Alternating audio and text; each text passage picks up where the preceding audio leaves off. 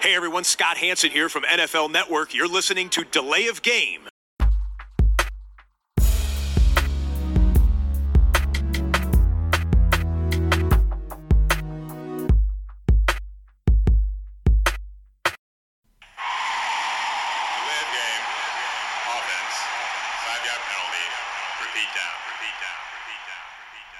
Einen wunderschönen guten Abend, guten Morgen, guten Tag. Hier ist Delay of Game. Wir sind Delay of Game, der Football-Podcast. Christian, ich grüße dich herzlich. Hi Tobi. Du bist natürlich am Start an diesem Dienstagabend für Episode 185 unseres äh, kleinen, aber feinen Football-Podcasts, der, ja, schnurstracks auf die 200 äh, marschiert. Aber ähm, wie, wie sind deine Pläne für die Folge 200? Hast du irgendwie äh, mit Zuschauern irgendwie, hast du dir schon was überlegt oder?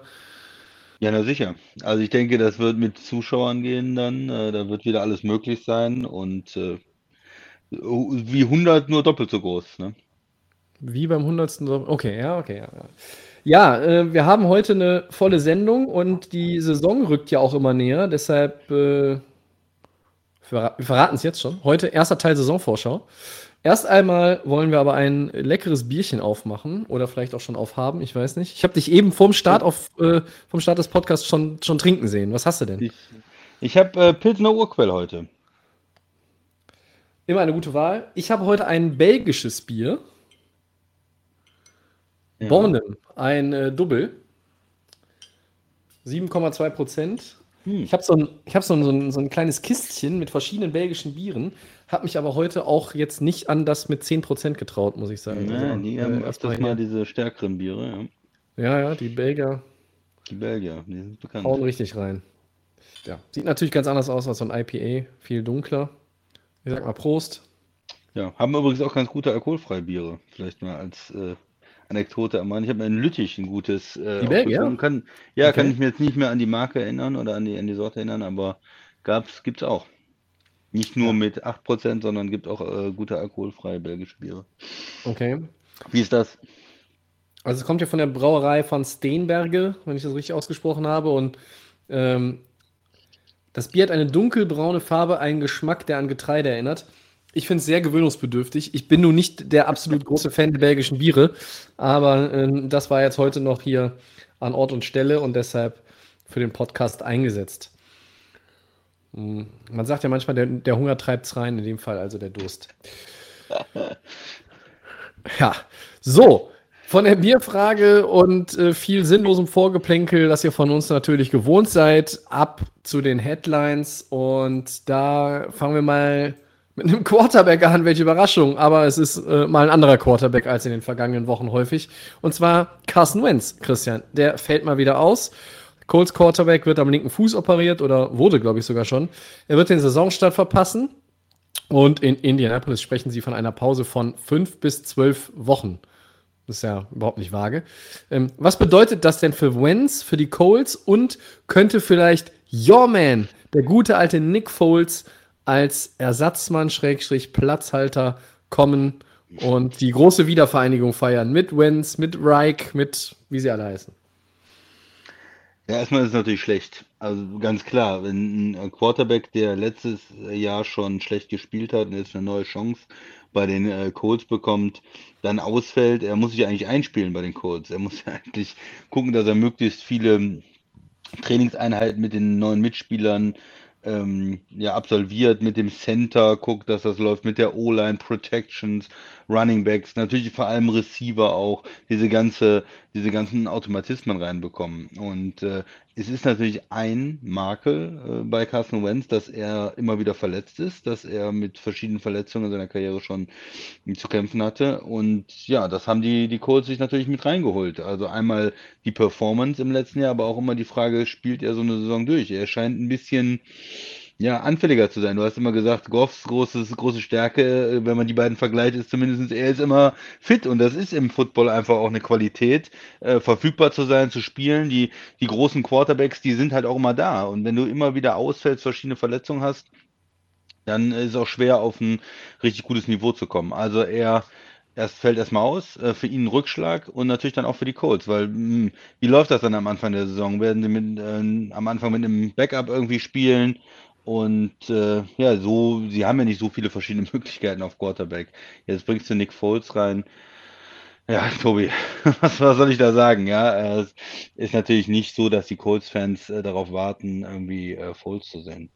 Also eigentlich wollte man mit Vance, das ist insgesamt ein ordentliches Team, äh, gute Defense, äh, gute O-Line. Man wollte da äh, mit Wentz jetzt irgendwie versuchen, was äh, Richtung Playoffs zu gucken. Und wenn man da die ersten Spiele verpasst und er dann noch nicht so richtig im Rhythmus ist, dann ja, ist das schon ein Rückschlag irgendwie für die Colts. Wie siehst du es? Ja, erst einmal fange ich mit dem Timetable an. Das ist ja absolut vage, fünf bis zwölf Wochen. Also Unpräziser ging es nicht, aber es ist wohl so, dass man nicht genau weiß, äh, wie schnell er nach der Operation wieder loslegen kann. Äh, manche sprechen zwei Wochen nach der OP, manche sagen vier Wochen nach der OP, kann er dann wieder ins Training einsteigen äh, und so langsam sich wieder da zurückarbeiten. Ähm, den entscheidenden Punkt hast du ja schon gesagt. Er fehlt und diese Abwesenheit vor der Saison ist schon fatal, wenn es darum geht, hier an der Chemie zwischen Quarterback und der für ihn neuen O-Line zu arbeiten. Das sind ja neue Mitspieler, an die muss sich erstmal gewöhnen. Und jetzt äh, reden alle davon, auch es ist toll, wir haben wieder eine vernünftige Saisonvorbereitung, anders als im letzten Jahr, als halt irgendwie alle irgendwie Läufe gemacht haben, zu Hause auf der nicht vorhandenen Tatanbahn oder im, im Garten und dann irgendwie, wie war das? Äh, haben doch auch Leute irgendwie den Lauf aufgenommen und nur den zehnmal aufgenommen mit verschiedenen T-Shirts und dann an den anderen Tagen das war Gronk. Das war Gronk. Das war Gronk. Das war Gronk, okay. Gronk macht ja auch eben Gronk Dinge. Also, ich bin ja einer derjenigen gewesen, der gesagt hat, Wenz ist ein Quarterback, der den Colts weiterhelfen wird. Ich war optimistisch, dass er nach der schlechten Saison letztes Jahr in Philly sich da wieder bekrabbelt und eine gute Rolle spielen wird. Jetzt spielt er erstmal gar keine Rolle, weil er verletzt ist. Und du sagst es, Verletzungen prägen seine Karriere. Es erwischt ihn jetzt auch in Indy. Es ist, glaube ich, ein loses Knochenstück im linken Fuß. Äh, das ist verdammt ärgerlich für die Colts. Es ist die Frage, was du auf Quarterback jetzt machst, aber du hast auch ein Problem der O-Line, denn äh, Quentin Nelson, der Guard, fällt mit demselben Mist wohl jetzt aus. Also auch der äh, hat eine mhm. Fußverletzung, die wohl ähnlich ist und auch ähnliches Timetable, was die Dauer anbelangt. Also äh, für mich sind die Colts in den letzten äh, Tagen jetzt mit diesen beiden Verletzungen in, als, als äh, ja, vielleicht ihren besten O-Liner, muss man ja auch sagen. Quentin Nelson ist ein ja. absolut geiler Guard. Und dann ja. hast du hast du einen neuen Quarterback, der er ist kein, ist vielleicht kein Top Ten Quarterback in der Liga, ja, aber. Nein, äh, war ein äh, Bottom 10 Quarterback in der Liga. Ja, Bottom 3. Ja, ja, ich wollte gerade sagen, Bottom 5 war phasenweise auf jeden Fall. Äh, und, und jetzt hast du die beiden nicht am Start. Für mich sind die Colts jetzt auch kein Mitfavorit in der AFC South mehr. Egal, also wenn die, wenn die sechs, sieben Spiele verpassen sollten, beide, oder sagen wir mal, wir machen es nur an Wentz fest, das ist schon eine Menge. Jacob Eason, Viertrunden-Pick 2020, ist er der Mann? Kann er da vielleicht reinspringen? Ist das irgendwo auch äh, dann, dass man sagt, hey, wir haben dann den richtigen Mann gezogen, wir, wir, wir vertrauen ihm, aber es ist so ähnlich, sage ich mal, wie mit Jared Stidham in New England. Man hat ihm dann das auch nicht zugetraut, man hat es nicht gemacht.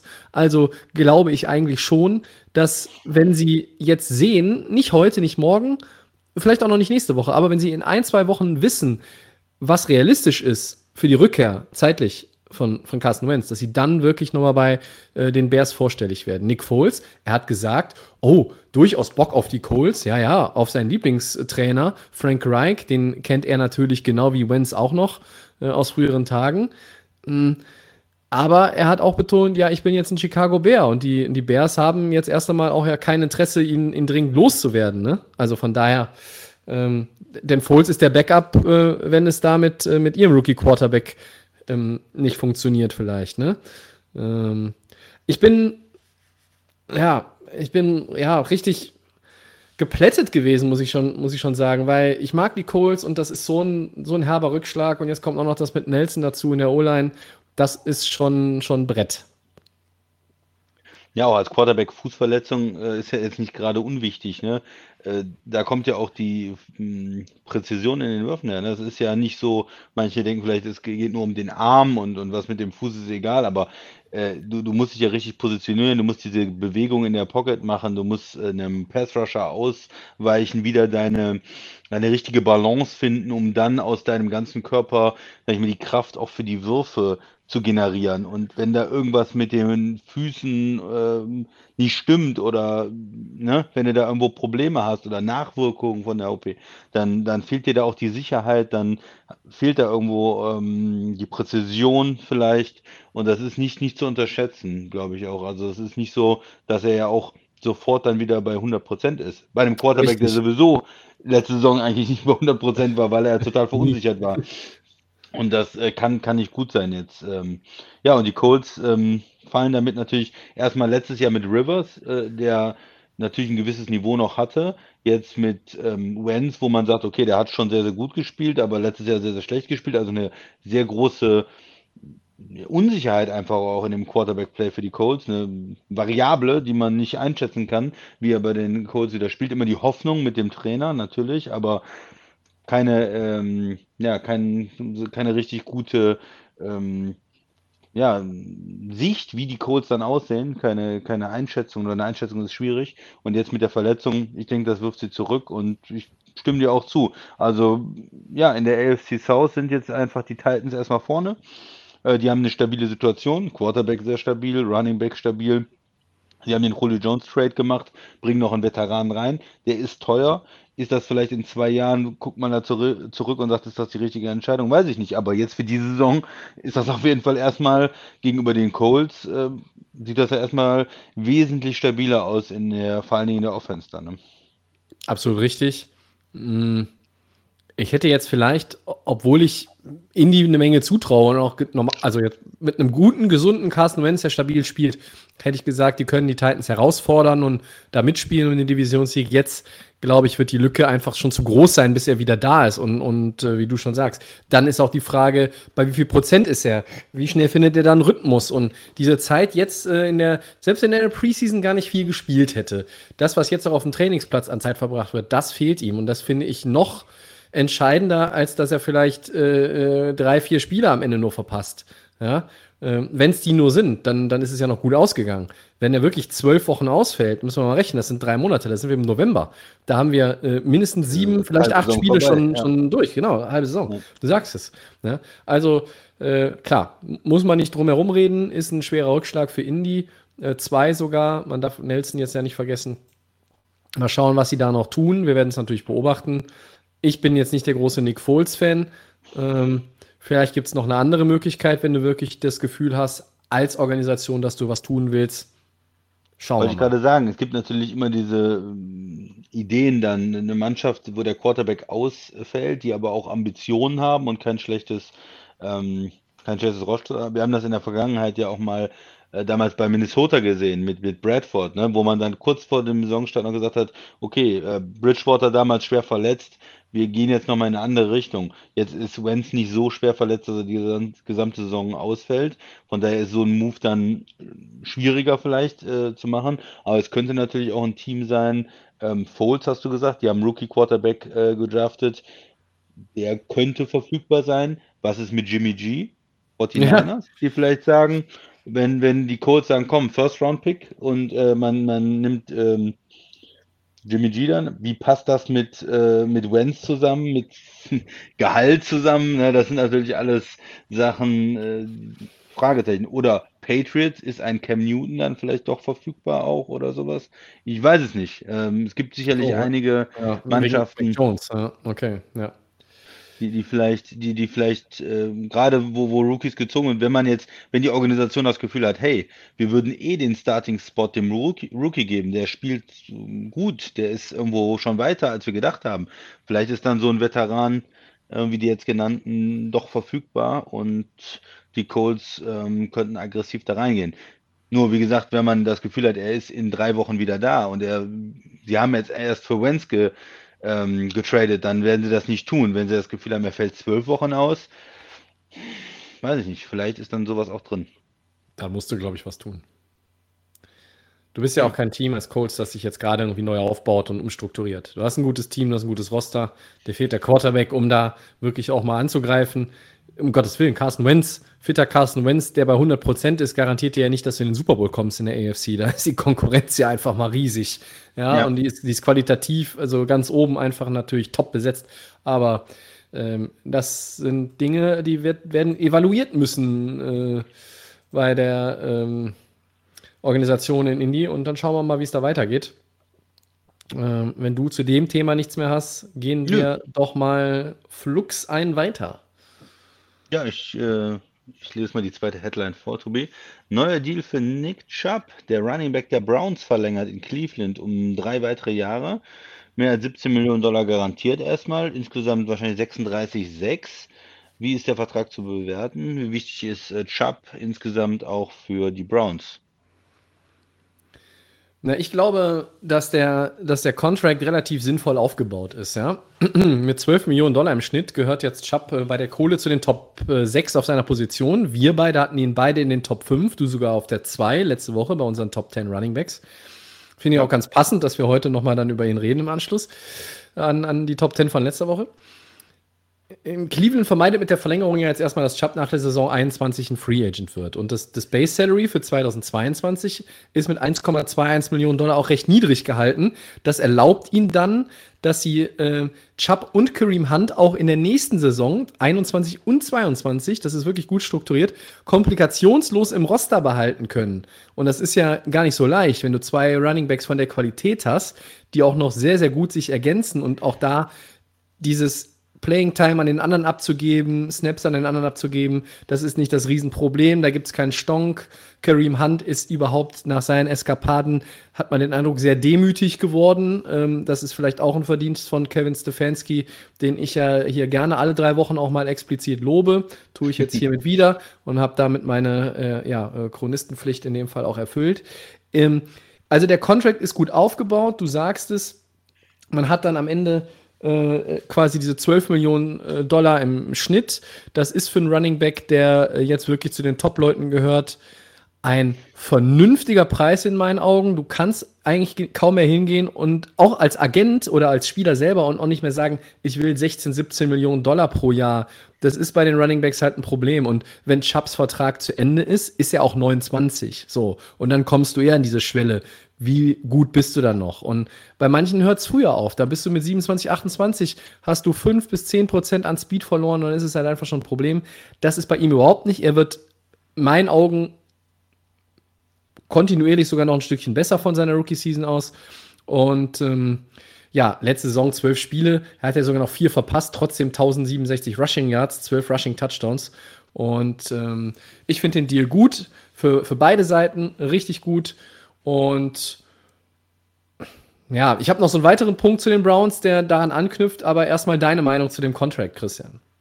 Ja, man, man, es hat sich jetzt was entwickelt bei den Running Backs. Es war eine Zeit lang, wo es wenig ähm, Veteranenverträge noch gab und die, die gemacht worden sind, sind eigentlich dann sofort bereut worden nach ein, zwei Jahren, aufgelöst worden wieder, äh, wie, wie bei Gurley oder ja. ähm, ja, der, der, der Johnson-Vertrag, äh, David Johnson war ja auch ein Desaster im Prinzip und äh, da dachte man, hm, wie geht das überhaupt weiter mit den Running Backs? Aber wir haben jetzt eigentlich drei Verträge, die ganz oben angesiedelt sind. McCaffrey mit dem Monster-Vertrag, 16 Millionen im Schnitt, bestverdienender Running Back, aber auch Camara mit 15 und Elliott, der ja auch einen sehr langfristigen Vertrag unterschrieben hat und da den, den meisten Wert insgesamt hat, 90 Millionen insgesamt über die gesamte Vertragslaufzeit.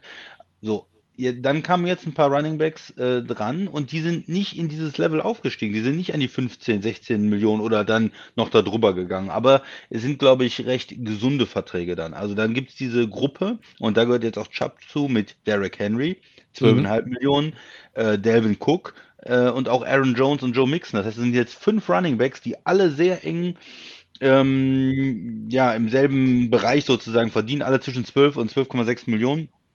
Und auch äh, an diesen Verträgen hat man sich dann orientiert. Was ist jetzt das Besondere bei Chubb? Er hat nur drei Jahre unterschrieben. Das heißt, er wird mit 29, du hast gesagt, nochmal Free Agent und könnte dann eventuell nochmal was verdienen. Dann ist der Cap höher, wenn er dann noch gut spielt.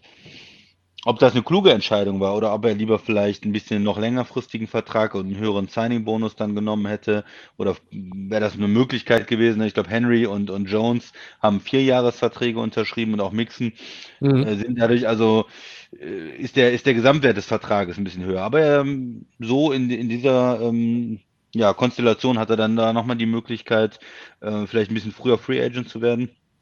Ja, und das andere, insgesamt ist das Ganze recht gut für ihn strukturiert. Also wenn man so in die Struktur guckt, ähm, wie viel verdient er in den ersten Jahren, wie viel ist garantiert und, und diese ganzen Sachen, dann ist es äh, von der Sicht für den Spieler auch ein, ein, ordentlicher Vertrag, auch gegenüber dem Mixon und Jones Vertrag. Und ja, ich hätte gedacht, er versucht noch ein bisschen mehr zu bekommen. Ich hätte gedacht, er würde jetzt zumindest in der Gruppe, weil er jetzt auch der Letzte ist, ne, auch über Derrick Henry vielleicht und Devin Cook ja. kommen wir ja. vielleicht 13 Millionen, vielleicht nicht an diese 15 Millionen Verträge ran, aber 13 im Schnitt für vier Jahre oder sowas, das ist ein bisschen weniger. Aber auf der anderen Seite, wenn es gut strukturiert hat und dann auch ähm, den gesamten Vertrag ähm, erfüllen kann und das Geld dann auch wirklich kriegt, weil das ist ja das äh, Wichtige in der NFL. Es ist ja nicht das Wichtige, äh, ob du für 100 Millionen Dollar unterschreibst, aber davon hinterher nur 20 kriegst, weil du nach einem Jahr entlassen wirst, sondern es ist ja das Wichtigste, dass du auch ähm, bis zum Jahr drei, bis zum Jahr vier kommst in deinem Vertrag und das Geld auch einsammelst, wie ist die Struktur, wie ist die Protection und wenn man, wenn die Browns dann die Möglichkeit haben, sagen, naja, ist ein bisschen schlechter geworden, er ist 29, aber es lohnt sich für uns trotzdem noch, ihn äh, zu behalten, dann ist es am Ende vielleicht auch für beide Seiten ganz gut. Also ich finde, der Vertrag ist ähm, aus beiden Seiten gut, vor allen Dingen für die Browns. Ich denke mal, die können zufrieden sein, so ein Top Running Back jetzt äh, für den ordentlichen Preis zu behalten. Und Chubb auf der anderen Seite hat auch deutlich über 10 Millionen bekommen, ist da in der Top-Liga dabei bei den Running Backs, aber auch nicht, äh, nicht übertrieben hoch bezahlt. Richtig. Äh, und diese, diese Sphären von McCaffrey, ich glaube, die wird jetzt auch so schnell keiner, keiner knacken, ne? weil es, du hast jetzt eben auch die Leute aufgezählt, und die sind jetzt auch alle, sind jetzt auch alle bezahlt, ne? Also die haben alle ihre Deals. Äh, ein Henry, ein Cook, ja, ein noch kommt der, der Barkley dann irgendwann. Ne? Ja, aber der muss ja erstmal zeigen, dass er äh, länger als fünf Minuten äh, auf den Beinen bleiben kann, ne? Also äh, das ist ja, ist ja auch sonst äh, eine äh, tragische Figur und am Ende unterschreibt er in zwei Jahren schon irgendwo wieder für ein Minimum, weil ihn keiner mehr haben will, weil er dann dreimal irgendwie länger ausgefallen ist. Aber andere Personalie. Ich ähm, habe noch ein Thema hm, anknüpfend bei den Browns daran.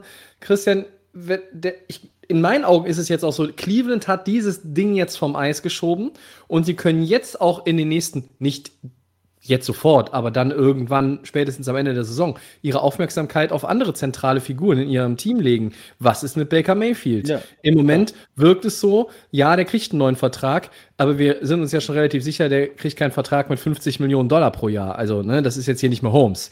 Und dann haben wir aber auch noch Zach Wilson, wir haben noch ähm, den Right Guard Wyatt Teller, der gehört jetzt auch nicht zu den ganz schlechten auf seiner Position.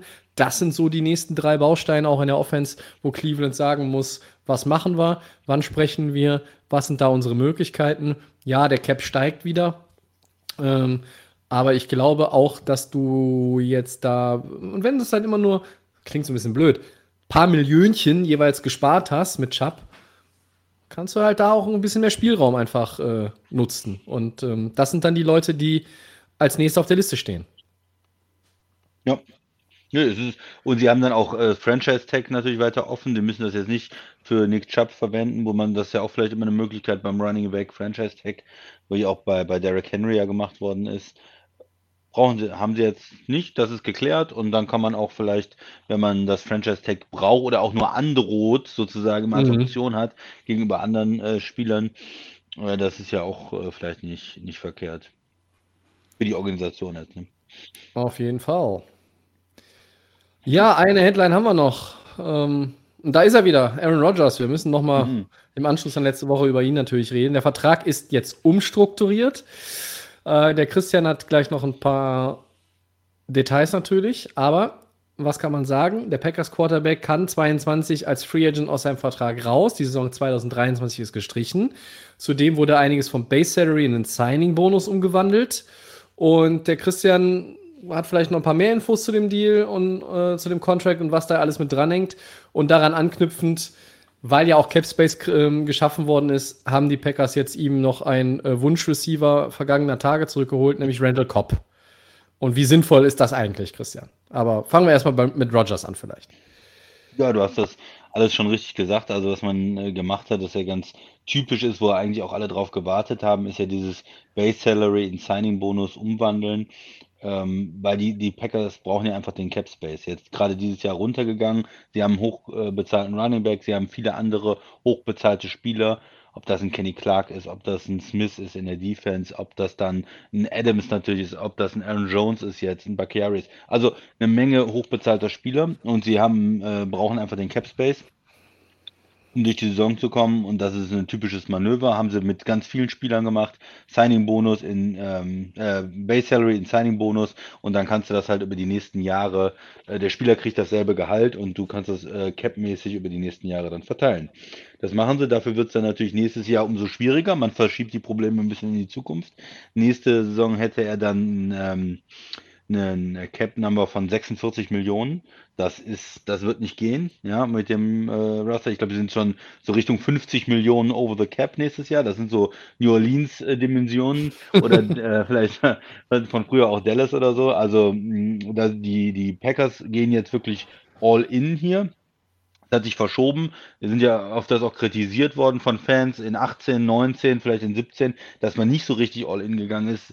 Ähm, Veteranen hat laufen lassen, mehr so langfristig geguckt hat, auch mit diesem äh, John Love ähm, Draftpick dann. Und jetzt muss man aber sagen, nee, jetzt in 21, 38-jähriger Quarterback, äh, gehen all in, haben viele Veteranen behalten ähm, und insgesamt, äh, ja, ist jetzt schon so eine Situation, dass man sagt, okay, jetzt dieses Jahr probiert man es nochmal und dann nächstes Jahr wird eine Änderung kommen müssen, weil wie gesagt, diese 46 Millionen sind nicht tragbar. Und das heißt also, nächstes Jahr hat man genau zwei Optionen eigentlich. Entweder man verlängert Aaron Rodgers, macht einen neuen Vertrag langfristig, um das Ganze wieder in die Zukunft zu verschieben, besser aufzuteilen, oder man gibt ihn halt ab äh, tradet ihn, dann hat man irgendwie, äh, weiß ich nicht, 19 Millionen äh, Dead Money, glaube ich, von ich dem, sogar, von dem ich hab, Bonus. Ich habe sogar 26 Millionen, äh, 26 Millionen Dead Money gehört. Ah ja, genau, weil, weil noch die 7,6, die wären in 23, je nachdem, wann man das da macht. Ne? Es kommt dann darauf an, ob es ähm, quasi als äh, für diese vor der Saison ist. Äh, da gibt es ja diese June First Deadline äh, für ja. den Salary Cup, wie man das dann macht. Also man kann es noch auf, auf 22, 23 vielleicht auch schieben, je nachdem, wenn man ihn entlässt oder wenn man ihn tradet, äh, je nachdem. Aber äh, ich denke mal, man, man hat eine, eine, eine hohe, ähm, einen hohen Preis dann gegen den, äh, gegen den Cap, aber es ist nicht diese 46 Millionen und ähm, ja, man würde natürlich ein bisschen Kompensation auch kriegen von, von äh, anderen Teams dann. Und das sind so die Möglichkeiten. Also entweder verlängern oder ihn dann wirklich abzugeben nächstes Jahr. Es, es wird ihre, äh, ihre Möglichkeiten beschränken, weil ja auch die 23. Saison ähm, jetzt ein Void Year ist, also dann mhm. äh, nicht, nicht stattfinden wird, der Vertrag quasi gelöscht ist für dieses Jahr. Und ja, da muss man sich mit Aaron Rodgers äh, zusammensetzen und schauen. Äh, ich kann mir vorstellen, wenn wirklich ähm, alles super läuft, äh, sie auch schaffen mit Devontae Adams einen neuen Vertrag und es geht äh, Richtung Su Super Bowl, äh, dass er dann vielleicht doch nochmal sich überlegt, weiter in Green Bay zu spielen. Wenn sie, glaube ich, nicht in den Super Bowl kommen, ähm, ist wirklich so ein Super Bowler Bust, ja. Also wenn sie es nicht schaffen, dann wird er äh, gehen und dann wird in Green Bay sich einiges verändern. Dann wird man mit, mit, mit ähm, John Love dann weitergehen, ihn wirklich mal spielen lassen in 2022 und dann schauen, wie die äh, Franchise sich entwickelt. Mhm. Ja, vielleicht noch zu äh, Cobb eben. Äh, ja, man, man, kennt ihn von früher, äh, Slot Receiver. Sie haben ihn gehen lassen, da war ich nicht böse drum, weil er dann doch irgendwie verletzt war auch oft und ein bisschen so die Dynamik von, ähm, von früheren Saisons verloren hat. Hat, muss man sagen, letzte Saison in Houston nicht so schlecht gespielt. Ähm, wie, wie, macht man es jetzt auch wieder? Äh, Houston nimmt ein bisschen was, äh, bezahlt ein bisschen was vom Gehalt und die ähm, äh, die Packers haben dann auch direkt äh, das, äh, den Vertrag restrukturiert, haben dann auch wieder was in die, ins nächste Jahr geschoben. Also äh, das ist wirklich dann auch wieder die Möglichkeit, jetzt seinen Salary Cap für dieses Jahr runterzubringen, um ihn da irgendwie noch reinzubringen äh, dieses Jahr. Ja, ich glaube, es macht Aaron Rodgers ein Stück weit äh, happy. Mit, mit solchen Sachen wäre ich auch generell vorsichtig. Also ich finde es generell so das ist der Quarterback und es gibt einen General Manager und der muss eigentlich die Entscheidungen treffen und äh, auch langfristig die Organisation im Auge behalten. Wenn man jetzt nur auf den Quarterback hört und der sagt, ja, ich möchte noch den Receiver und den Receiver und am liebsten hätte ich noch Julio Jones und dies und das. Mhm. Äh, man muss auch manchmal unpopuläre Maßnahmen treffen, zum Beispiel Defensive Tackle draften oder sowas, wo der Quarterback ja sagt, hm, gefällt mir nicht so, aber kann natürlich für das Team am Ende das Beste sein. Ähm, jetzt in der Situation, man will dieses Aaron Rodgers die Geschichte vom Eis haben, hat ihm jetzt ein Zugeständnis gemacht, Randall Cobb geholt, es ist finanziell okay und man versucht jetzt dieses Jahr in den Super Bowl zu kommen und danach werden sich die äh, Wege wahrscheinlich trennen. Ja, in dieser ganzen. Packers, Rogers gegen gute Kunst. Ich bin noch da, natürlich. in dieser ganzen Saga. Ähm, da überrascht mich nichts mehr, äh, also auch nächstes Jahr nicht. Ne? Also ich, ich halte auch alles nächstes Jahr für möglich, äh, dass, dass Rogers irgendwie äh, dann wieder äh, fröhlicher ist, dass Rogers sagt, ich bleib noch, dass Rogers sagt, äh, wir verhandeln noch mal, dass äh, die Packers von sich aus sagen, selbst wenn er ja bleiben will, dass sie ihn trotzdem dann loswerden wollen. Also da ist alles möglich, hängt auch ein bisschen, glaube ich, von den Befindlichkeiten ab. Da sind Alpha-Tiere am Werk. Das ist ja auch nicht seit letzter Woche bekannt. Was ich ähm, zum, zum Cop-Deal will ich jetzt gar nicht viel sagen. Äh, ich habe mir aufgeschrieben, der Mann wird ein paar Tagen 31, der war häufig verletzt. Rogers wollte ihn offenbar zurückhaben. Ich finde es nicht wirklich sinnvoll. Da hätte man andere Leute vielleicht irgendwie versuchen äh, sollen zu holen, die äh, zumindest ja, einfach, einfach stabiler sind von ihrer Physis her, ja. Ähm, ja. Ob die, klar, du musst dann auch da wieder eine Chemie aufbauen, wenn du noch nicht mit dem zusammengespielt hast, aber äh, das ist ja schon ein bisschen arg viel jetzt so an Zugeständnissen, habe ich den Eindruck. Gut, sei es wie es sei. Was ich super interessant war, äh, fand, war noch, dass die, äh, diese Pressekonferenz von Rogers ne, nach seinem äh, Rückkehr. Er war ehrlich, Rückkehr, ne? Ja. Äh, er war ehrlich, er hat aber auch alle Leute unter den Bus geschmissen. Ne? Also ja. Äh, er hat da äh, schwer aufgeräumt und mh, mm, ich könnte mir schon vorstellen, da muss man jetzt auch kein absoluter Menschenkenner für sein und auch die Leute, da muss man die Leute auch nicht persönlich für kennen, ähm, dass das bei Gute Kunst und, und Co. auch nicht wirklich alles so super angekommen ist, so nach dem Motto, wir akzeptieren das, sondern für die war es so, wir würden jetzt gerne auch was dazu sagen, aber dann machen wir hier wieder ein Fass auf. Wir haben jetzt unseren Star-Quarterback zurück. Wir sollten vielleicht jetzt auch hier lieber den Mund halten und das halt hinter verschlossenen Türen weiter kommunizieren. Lass ihn heute einmal reden. Lass ihn sich auch wirklich alles mal von der Seele reden, auf gut Deutsch gesagt. Und dann ja. kannst, du, kannst du sagen, jetzt gehen wir weiter und äh, richten den Blick auf das Sportliche. Aber das war schon, da waren schon bemerkenswerte Aussagen dabei, ähm, auch, dass es ja nicht unbedingt äh, um, um den Draftpick Jordan Love ging, sondern dass die Veteranen halt gegangen wurden, wie, wie Kumaro, ähm, auch, auch wie mit Jordi Nelson da umgegangen wurde und dass man da einfach nicht auf ihn hört und äh, ihn nur als Angestellten sieht, der ja Football spielen soll. Und ich würde mal sagen, so beliebt und einflussreich Quarterbacks ja immer schon waren, ja, leck mich am Arsch. Äh, das ist doch die Aufgabe erstmal von den Typen. Diesen Quarterback, also, als was sind die angestellt? Zum Football spielen. Und nicht um den Kader zusammenzubauen oder sich um irgendwelche, irgendwelche Sachen irgendwie im Büro da irgendwo, ob das Faxgerät kaputt ist oder Jordi Nelson gegangen wird. Ja, das ist dann ärgerlich. Das ist das Business. Und ich mag Aaron Rodgers, aber das ist das Business. Und wenn ich dann jetzt anfange, irgendwie bei jeder Entscheidung irgendwie zu sagen, uh, uh, das gefällt mir nicht, ja, wo kommen wir denn da hin? Da kann ja der Mahomes demnächst auch hingehen und sagen, äh, hier, Leute, also, äh, mir gefällt äh, die neue Wandfarbe auf der Toilette nicht. Ja, ich wollte Mintgrün, ne? das ist aber Aqua. Äh, was soll das? Also, wenn Rogers wirklich äh, jetzt meint, er wäre da auch noch irgendwie im, im, im Manager-Modus von Madden, äh, dann ist das irgendwo auf einem ganz falschen Gleis. Ja, ja aber Tobi, also seine Argumentation wäre nach dem Motto, ähm, ich kann meinen Job nicht richtig machen, weil ich hier nicht die richtigen Leute zur Verfügung gestellt wird. Das ist für den Lockerroom, das sind Veteranen, verdiente Spieler, die sind wichtig ja. Team und so weiter. Das sind seine Argumente, aber ich bin auch bei dir, ne? Ich denke man auch. Christian, man kann die Argumente haben, man kann die Argumente haben, ja. aber man muss trotzdem auch dann, man muss ja nicht ein halbes Jahr jetzt eine beleidigte Leberwurst spielen. Ja, ich habe ja auch eben gesagt, ich bin eher dafür zu sagen, der Manager äh, kümmert sich um das Team und wie der Kader zusammengestellt ist, der Trainer trainiert ist und der Quarterback spielt. Dass der Quarterback einen gewissen Einfluss hat und gerade so erfahrene Leute wie Brady und Rogers und Manning auch mal sagen, mal, das ist ein, ein, Spieler, der ist mir wichtig oder da in die Richtung okay. müssen wir was das tun. Okay. Das ist okay. sie haben ihn da zum Teil vor veränderte Tatsachen gespielt. Er hat äh, Kumarov gelobt und hat gesagt, hey, das ist einer meiner Lieblingsreceiver ja. und dann drei Tage später haben sie ihn entlassen. Gut, dass man sich da vielleicht auch ein bisschen das, dass er sich da angegriffen fühlt, okay. Ähm, ja, aber grundsätzlich finde ich auch, ein, ein Quarterback ähm, sollte spielen und, und gucken und, und weniger versuchen, den Kader zu managen, weil es einfach nicht so seine Aufgabe ist. Und man vielleicht verliert man natürlich auch so ein bisschen die Perspektive. Kann man wirklich einschätzen, was das Richtige ist fürs Team? Denkt man zu sehr an die Offense, zu sehr an die Spieler, mit denen man zusammengearbeitet hat? Ist nicht vielleicht der nächste Draft-Pick auch besser? Also, äh, ja, also äh, kann ich ein, ein, frischer Mann auch was, was Neues reinbringen?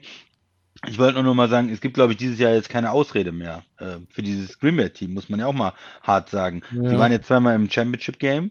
Der Coach hat Erfahrung gesammelt. Im Jahr davor waren sie nicht so gut. Gegen die 49ers haben sie verloren. Jetzt dieses Jahr waren sie auch zu Hause. Haben sie gesagt, wir müssen zu Hause spielen im Championship Game. Haben zu Hause gespielt, haben gegen Tom Brady verloren. Okay, es wird Gegen gesagt, den haben natürlich irgendwie alle schon mal verloren, ne? Klar. So, aber es wird auch immer gesagt, die Defense ist, ist zu schlecht. Es ist eigentlich in den letzten Jahren auch viel mit Draftpicks auf jeden Fall äh, in die Defense investiert worden. Das ist jetzt nochmal ein neuer Defensive Coordinator. Auch mit Free Agents. Ja, Eine Menge neuer Geld. Defensive Coordinator da und es ist eigentlich genug Talent da, wenn man sich so in der Liga guckt. Das ist keine absolute Top-Defense, aber die kann gut genug sein, um den Super Bowl damit zu gewinnen. Die kann die zehntbeste Defense, die achtbeste Defense in der Liga sein und mit der Top Offense zusammen müsste das eigentlich funktionieren. So, ja, du hast klar. einen Coach, der hat jetzt schon ein bisschen Erfahrung gesammelt, auch in den Playoffs. Du hast einen Quarterback, der jetzt nochmal zurückkommt. Die O-Line ist solide.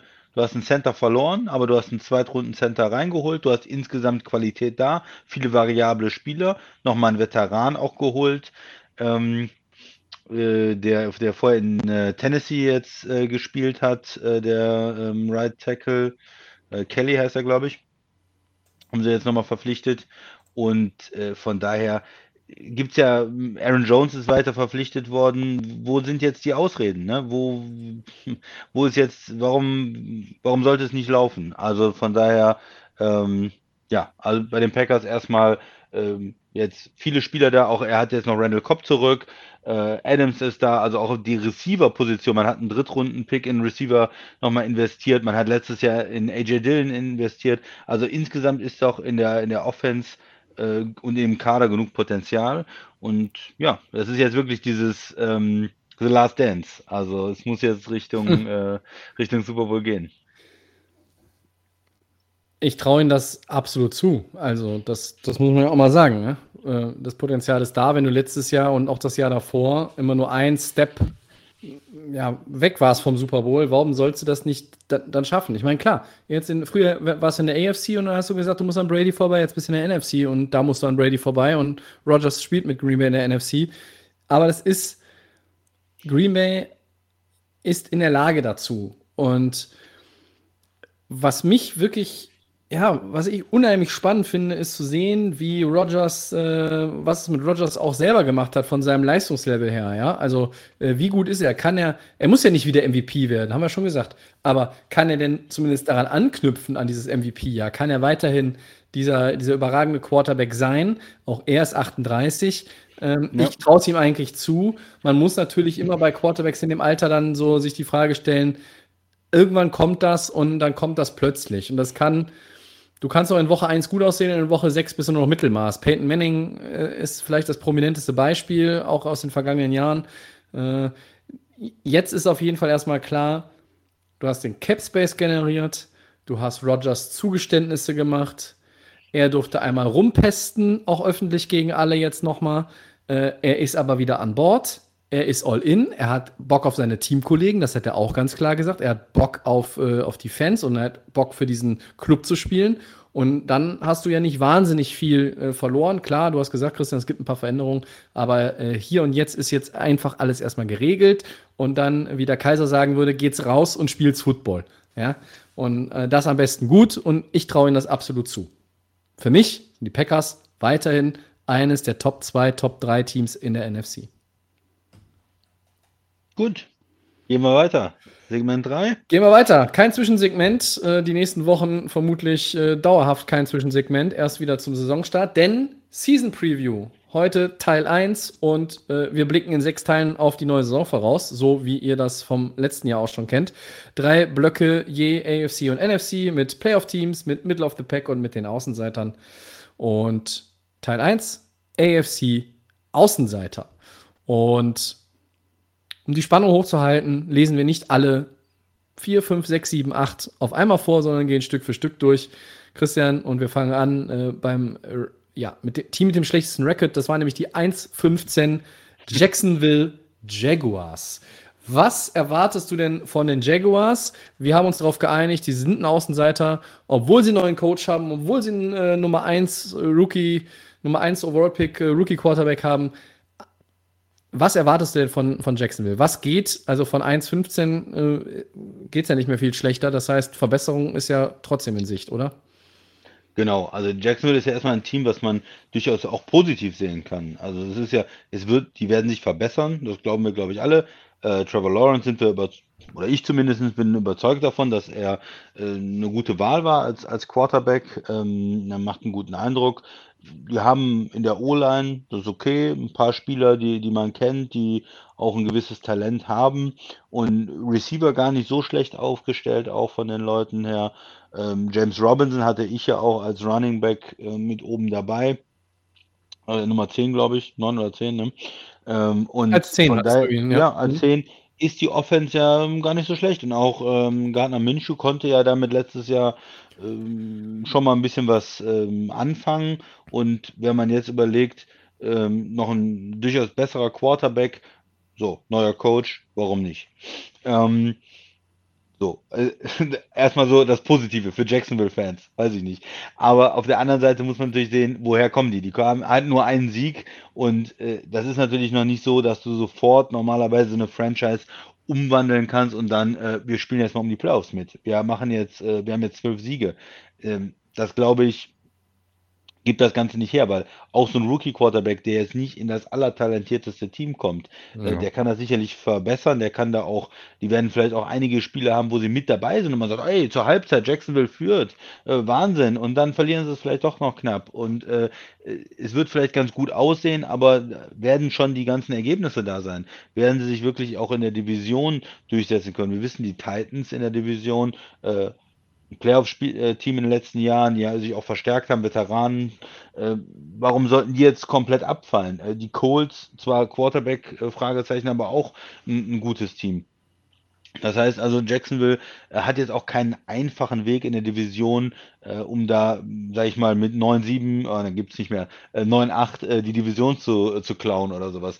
Glaube ich auch nicht dran. Das heißt also, es ist ein Team, was sich verbessern wird, ähm, was vielleicht auch in der Offense mit einem Rookie-Quarterback, wenn wir jetzt auch gesehen haben, wie in den letzten Jahren zum Teil Rookie-Quarterbacks eingeschlagen sind, äh, Herbert letztes Jahr zum Beispiel, Mhm. dann kann das ja durchaus Spaß machen, auch diese Offense anzugucken. Das meine ich damit, ne?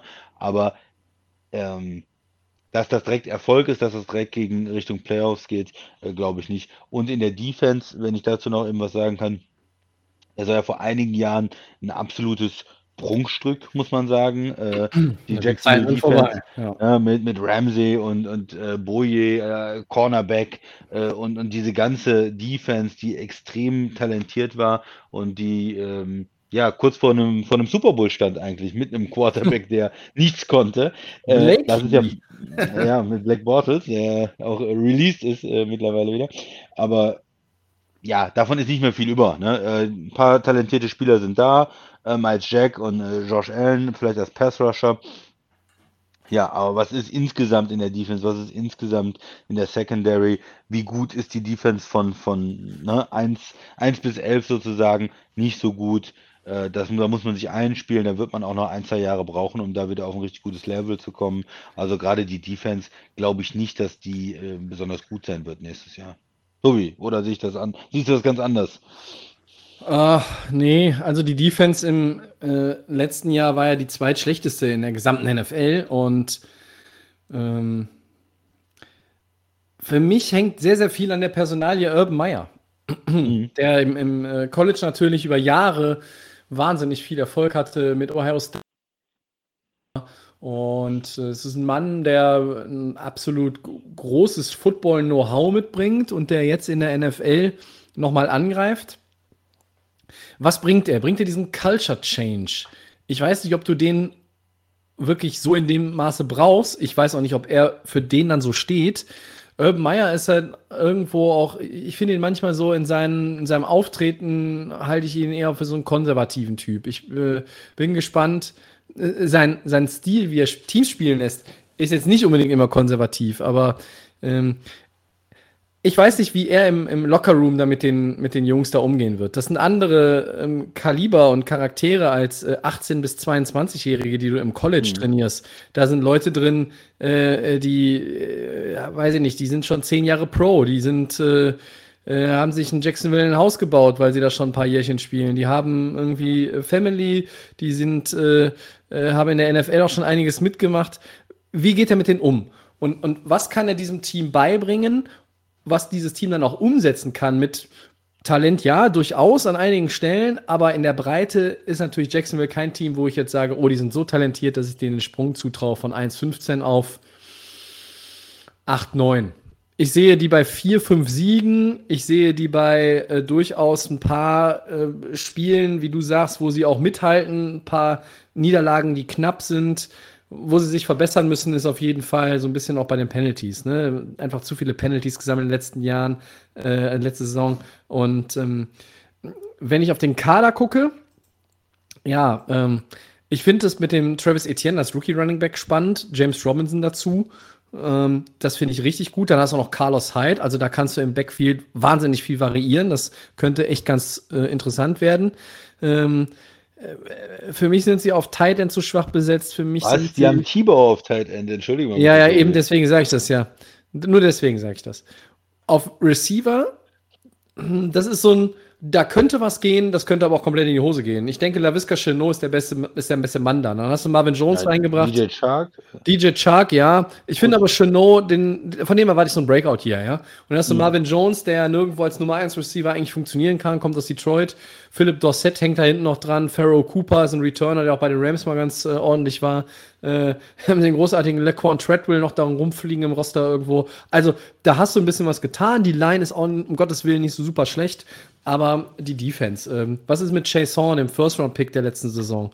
Ähm, Hat nicht so viel gebracht, ne? Ja. Äh, wie gut ist Miles Jack ähm, als Second-Rounder von 2016? Auch der, äh, finde ich, hat so Licht und Schatten immer noch. Ja? Ähm, Secondary mache ich mir große Sorgen drum. Ähm, auch wenn man Shaquille Griffin jetzt dazu geholt hat. Ich finde ich find ja Miles Jack eigentlich gut, aber er hat nicht so viel Hilfe, ne? Also Vielleicht liegt es daran, ja. Was ist, da, was ist da sonst mittlerweile noch? Äh, ja, was, mit, Defense, ja, ne? was mit Josh also Allen als Defensive End noch, ne? Also der und Chase ja. das sind zwei First-Runner von 19 und 20. Da muss auch, halt, ne? ja. ja, da muss noch mal ein bisschen mehr kommen. Und ähm, äh, was für, für Jacksonville ich, ich glaube, Jacksonville kann man nach den ersten zwei Spielen schon einigermaßen gut bewerten. Die fangen an in Houston und spielen dann gegen Denver. Das sind zwei Teams, gegen die kannst du ja wohl gewinnen. So, wenn du diese beiden Spiele tatsächlich gewinnst, heißt es nicht, dass du noch eine 2-0-Start Start jetzt irgendwie ins äh, Divisional Playoff äh, Game einziehst am Ende der Saison. Aber es ist ein Start, der, glaube ich, dann, wenn er erfolgreich verläuft, der beflügelt dich und, und der hilft dann auch den jungen Spielern, gerade einem Lawrence oder auch einem Etienne und auch noch den jüngeren Spielern in der Defense einfach dieses Selbstvertrauen aufzubauen. Wenn du, wenn du da in so einen Flow reinkommst und wirklich als Team funktionierst, dann kannst du dich deutlich verbessern von dieser 1-15-Saison. Ähm, und für mich wäre fünf Siege, auch in der 17 Spiele Regular Season, das wäre schon was, wo man sagen könnte, hier geht es in die richtige Richtung. Ja, ich denke auch. Also diese ersten Spiele, die du erwähnt hast, die kann Jacksonville auch gewinnen und dann kann auch so ein Hype-Engine, wo alle sagen, oh, die Jacksonville, und ne, aber ich werde auch vorsichtig. Ich, ich kann mir vorstellen, sie gewinnen die ersten zwei Spiele und kommen trotzdem am Ende nur auf fünf Siege, weil es dann am, doch in der Saison auch irgendwann schwerer wird. Ne? Ähm, du, hast, du hast die schwere Division. Du hast es ja selber gesagt, ne? Vielleicht schaffen sie sechs, aber du spielst äh, ähm, Summer Titans, Summer Colts. Ja. ja. und du spielst äh, Crossover gegen die NFC West. Ja? Du spielst bei den Rams und den Seahawks und du spielst noch zu Hause gegen die Niners. Also das ist jetzt auch nicht super dankbar, oder? Ja, nee. Ja. Also ja, also ich denke, am Ende der Saison, wenn dieser, dieser Quarterback gut aussieht, wenn man sagt, oh, da, das ist der richtige Mann und, und dann das äh, Roster verstärken kann und in der Defense wieder mehr Talent reinbringen kann und sagt auch, der Trainer ist gut und man hat irgendwie viele knappe Spiele und, und fünf, sechs Siege, da, das ist wäre das Optimale schon für Jacksonville, dass man da sagt, okay, super, und dann kann man nächstes Jahr versuchen, Richtung Playoffs zu gucken, Richtung acht, neun Siege vielleicht irgendwie in die Playoffs zu kommen oder so. Und dann auch zu sagen gegenüber den Colts, wir haben unseren Quarterback der Zukunft. Was habt ihr? äh, ja, zum Beispiel, ja, Houston, hm, was habt ihr? Wisst ihr, wer euer Quarterback ist? Und dann fühlt man sich ähm, vielleicht auch als in Jacksonville als das Team der Zukunft dann wieder in der South sozusagen. Ich glaube, ja, aber trotzdem, äh, ja, bei allem Optimismus, äh, ein Team, was letztes Jahr nur einen Sieg geholt hat, neuer Quarterback, äh, neuer Coach, muss man einfach zu den Außenseitern zählen. Vielleicht Ja. gibt es eine magische Saison und sie kommen in die Playoffs, aber wenn man es von jetzt realistisch betrachtet, muss man sagen, sind Außenseiter und sie werden wahrscheinlich sich verbessern, aber noch nicht in die Playoffs kommen. Absolut. Und wenn du, wenn das in diesem Zeitraum funktionieren würde und du würdest quasi in 2022 um die Playoff-Plätze mitspielen, na, dann hättest du doch eine gute Entwicklung gemacht in zwei Jahren vom 1-15-Team. Ja. Ähm, es gibt immer Teams, die, die sind letzter in ihrer Division gewesen, da sah es richtig schlecht aus und im nächsten Jahr haben die einen kompletten Turnaround geschafft. Ähm, Jacksonville ist so, ein, ist so eine Franchise, der gönne ich ja auch mal, dass es irgendwie wieder besser wird, aber äh, nicht von heute auf morgen. Also das ähm, auch nicht mit einem Nummer 1 Overall-Pick unterm, äh, unterm Center und dann äh, Urban Meyer draußen. Also äh, ähm, diese Urban Meyer-Personalie, das ist für mich das Zünglein an der Waage. Funktioniert das? Dann funktioniert Jacksonville vielleicht auch über Jahre äh, und, und kann sehr, sehr schnell sich wieder etablieren und ranrobben an den Rest. Funktioniert das nicht? Hm. Dann hast du vielleicht sogar schon die ersten zwei, drei Jahre von Trevor Lawrence eigentlich verschenkt, verscherbelt, vergeigt. Ja, gehen wir weiter zu einem zweiten Team, was Ja. äh, in einem neuen Quarterback unterwegs ist, einem neuen Coach vielleicht sogar. Ja, das sind die New York Jets. Die waren 2014 letztes Jahr, hatten eigentlich voll Bock auf Trevor Lawrence, Christian, aber äh, haben dann dummerweise zu viele Spiele gewonnen. gewonnen. Ja. Ja, also Robert Saleh ist der neue Head Coach, Zach Wilson ist der neue Quarterback. Auch da ist diese Head Coach-Quarterback-Kombination natürlich komplett neu. Ähm, was machst du aus den Jets, während ich mir noch ein Bier aufmache?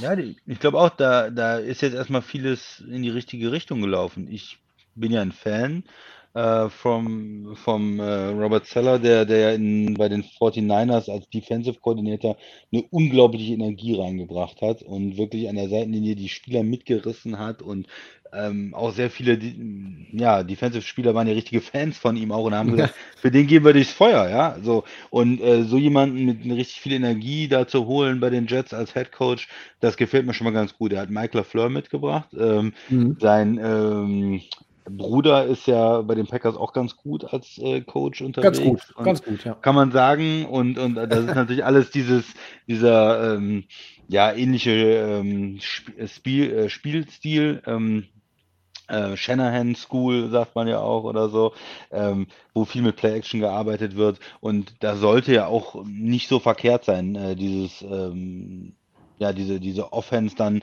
einzuführen, äh, Zone-Blocking und, und Play-Action, um es auch einem jungen Quarterback dann vielleicht ein bisschen einfacher zu machen. Das ist erstmal so zu den Personalien.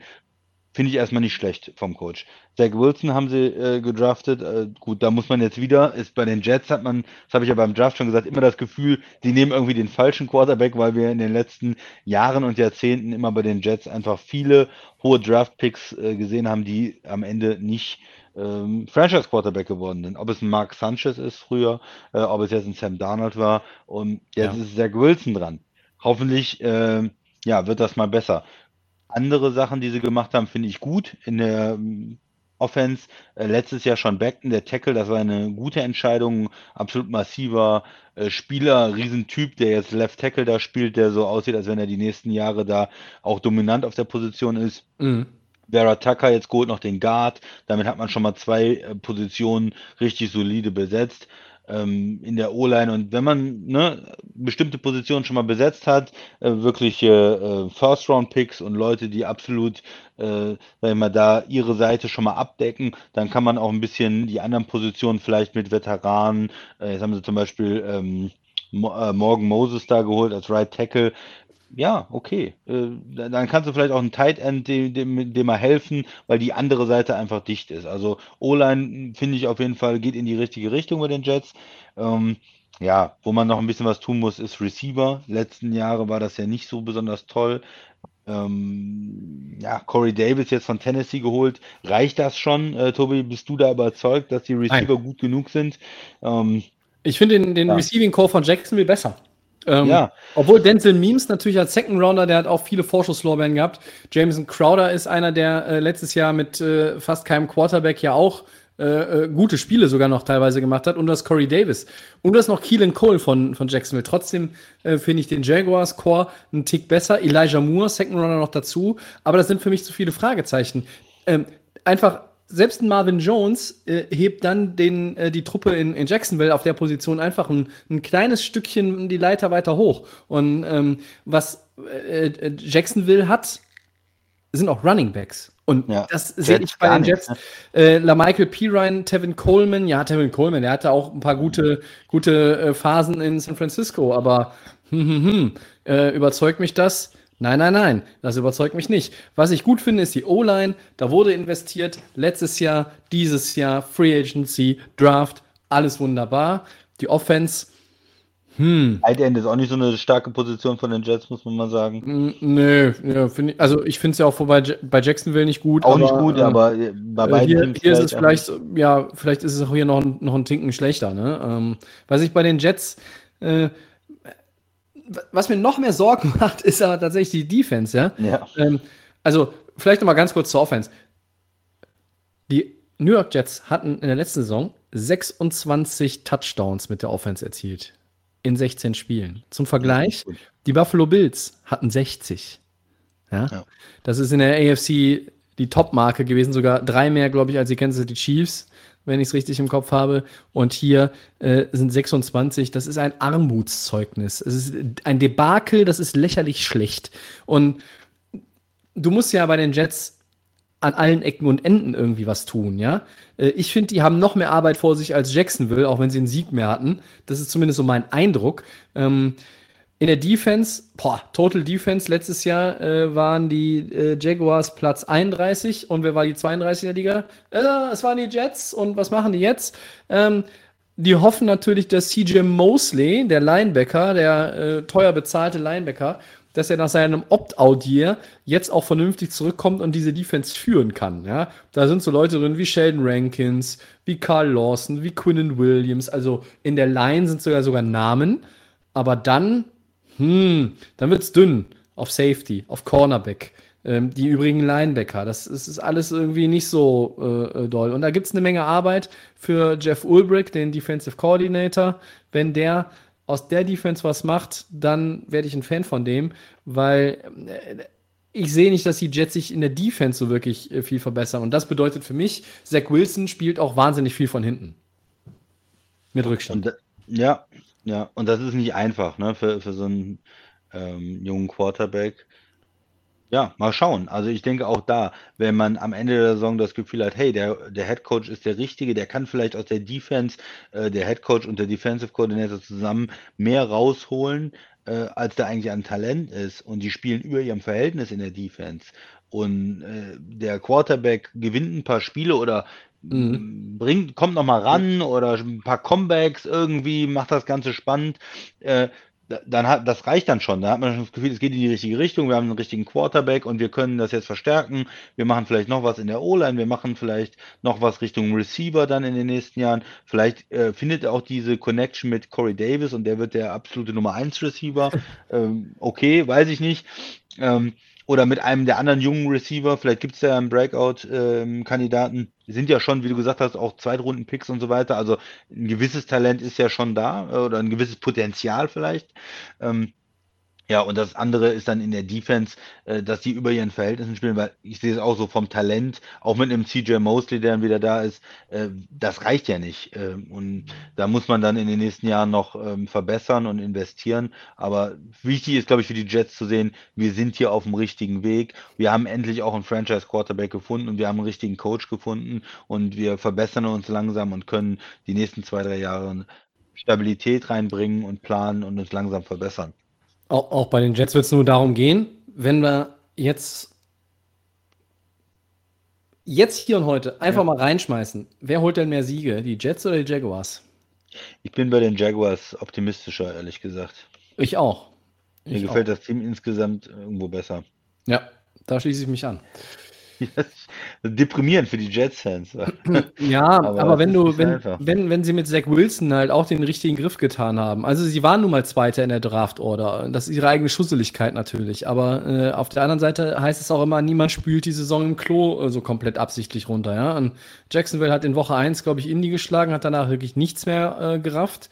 Und dann könnte man auch sagen, okay, haben die vielleicht sogar darauf spekuliert, dass die, dass die Jets, die ja die bessere Position hatten, am Ende noch hinter sie zurückfallen, man weiß es nicht. Aber wenn Zach Wilson als der dann von den verfügbaren Quarterbacks, wenn das ihre Option, ihre erste Wahl, und das war ja ihre erste Wahl, wenn, Ja. wenn, das, wenn das dann funktioniert, dann ist es auch schon mal ein Schritt in die richtige Richtung für eine Franchise, die, wie du sagst, auf der Position einfach wahnsinnig viel falsch gemacht hat. Oder vielleicht auch, man kann auch sagen, vielleicht auch mal Pech hatte, aber ähm, haben natürlich auch viele falsche Entscheidungen einfach getroffen. Mal, die, die Quarterbacks haben sie ja schon selber gedraftet. Und da waren Ja. ja, auch andere in der. Verlosung. Pech, ja. Also war auch natürlich einfach die falschen Spieler ausgesucht. Ne? Ja, manchmal, manchmal ist vielleicht das Potenzial auch da gewesen. Ne? Ich sehe zum Beispiel bei einem Sam Darnold äh, mehr Potenzial als bei einem Mark Sanchez irgendwie. Aber ähm, hat das abgerufen? Nein. Sehen wir es noch? Vielleicht. Schauen wir mal. Das ist alles irgendwie so, du weißt es nicht. Aber ähm, eine Saison jetzt halt für, für Rookie-Quarterbacks, es ist dieses Jahr ein enormer Vorteil eben, dass du halt auch diese normale Vorbereitung einfach hast. Die war letztes Jahr nicht da. Die hat viele Rookies auf vielen Positionen auch vor Probleme gestellt und jetzt hast du das. Und das ist, glaube ich, wenn du einen Zach Wilson da auch hast in New York, das ist ganz gut. Und der, äh, äh, der Knabe wirkt auch auf mich so, als würde dieses Spotlight, dieses New Yorker Spotlight, als würde er das auch umarmen, als würde er darauf stehen. Ja, also irgendwie auf den, äh, in den Gazetten auf der, auf der letzten Seite der, ich weiß nicht, glaube ich, die, die New York Post, ne, die auf der letzten Seite irgendwie auch was Großes hat, irgendwie mit Bild und, und meistens, auch, meistens auch mit Sport. Ich glaube, der findet das geil, da drauf zu sein. Und äh, wenn der Der ist so, vielleicht ist er so ein bisschen so ein, so ein neuer, ich möchte nicht so sagen, dass er so gut ist wie Joe Namath, aber vielleicht hat er so viel Bock auf Spotlight wie Broadway Joe. Und das ist ja auch erstmal was, was in New York ähm, tatsächlich sogar nicht den Druck erhöht auf den Quarterback, sondern den Druck von dem Quarterback nimmt. Wenn derjenige Bock drauf hat und daran auch noch mitwächst. Ja. Der öffentliche Druck muss nicht immer verkehrt sein, aber ja, Ja. Je länger ich darüber rede bei den Jets, äh, desto mehr merke ich, während ich rede, dass eigentlich die Zweifel doch auch riesengroß sind. Aber ja. Aber ich habe jetzt ein Team für dich, was vielleicht noch schlechter sein wird als die Jets nächstes Jahr. ja, wer ist ich, es preise denn? das mal, ich preise das mal an. Das sind die Houston Texans. Ah, die gibt es ja auch noch. Ja, mhm. Wie sieht's bei denen aus? Auch ein Außenseiter äh, für uns in der AFC. Warum Ganz klar Außenseiter Außenseiter. für dich? Ganz klare Kannst du ja mal Außenseiter. anfangen. Ja, äh, 4-12 letztes Jahr war der Record. Auch die haben einen neuen Headcoach, David Cully. Das ist aber auch jetzt so, man hatte den Eindruck, nicht ihre First Choice, beziehungsweise sie sind da auch in dem ganzen Interview-Prozess ja hinterhergelaufen. Die große Frage, was passiert mit Deshaun Watson, wissen wir nicht, wollen wir jetzt auch heute nicht zum 134. Mal drauf eingehen. Ähm, ich finde einfach Qualität, Talent, mies. Aussichten, mies. Äh, letztes Jahr mies. Dieses Jahr wird könnte man das einfach ganz schnell zusammenfassen. Ich gehe ein bisschen ins Detail, wenn ihr, wenn ihr mögt. Die Wide Receiver, äh, die sind unterdurchschnittlich. Du hast noch Brandon Cooks da rumlaufen, aber äh, Ist auch verletzt. Kiki QT, mm, mm, mm. dann hast du bei den Running Backs David Johnson, okay, du hast Philipp Lindsay dir geholt, aber und Mark Ingram, ja, Rex Burkhead, okay. Das sind halt Rentnertruppe. Ja, vier, vier, vier halbe äh, ergeben vielleicht zwei ganze, weiß ich nicht. Spare ich sogar die mal die Running Backs aus von der Kritik. Die Line, ja, da sind ein paar gute Leute dabei. Tanzel, Britt der Center. Mir gefällt die rechte Seite gar- sogar noch besser, weil der Left Guard irgendwie nicht so mich überzeugt. Weder McCray noch, noch Sharping sind für mich die auf Left Guard da irgendwo äh, richtig funktionieren. Ähm, Quarterback, wenn es nicht Deshaun Watson ist, und der will ja auch nicht spielen, selbst wenn er spielen darf, der will ja für die nicht mehr spielen. Was willst du mit Tura Taylor, was willst du mit Jeff Driscoll? Du hast Davis Mills in der dritten Runde gedraftet, selbst wenn du den reinschmeißt, ähm, Gut, dann lernt der Rookie auf die harte Tour, indem er verliert, verliert, verliert. Und er wird mehr verlieren, wenn er spielt, als Zach Wilson und als Trevor Lawrence. Die Houston Texans holen von den drei Teams, die wir bis jetzt besprochen haben, aus meiner Sicht die wenigsten Siege. Ja? Äh, und in der Defense, ja, auch da ist es ja so, äh, die hat ihre Top-Namen verloren. Du hast letztes Jahr die schlechteste Run-Defense. Du hast auch letztes Jahr die zweitschlechteste Run-Offense der Liga. Äh, Ball Control ist auch so ein Punkt. Letztes Jahr zu 27 Minuten im Schnitt den Ball. Das ist der letzte Platz in der AFC. Wie willst du denn die Spiele gewinnen, wenn die ganze Zeit die Offense des Gegners auf dem Platz ist? Das ist die ganze Zeit, in Anführungszeichen. Aber ja. 27 Minuten ist dann halt schon einfach zu wenig im, im Liga-Durchschnitt, ja. Ähm, der beste Mann in dem Team ist vielleicht der Kicker Kaimi Fairbairn. So, was heißt das über das Team? Ja? Nicht, nicht viel Gutes. Whitney Merciless, okay, der ist ein erfahrener ehemaliger First- und äh, Pick als, als Linebacker.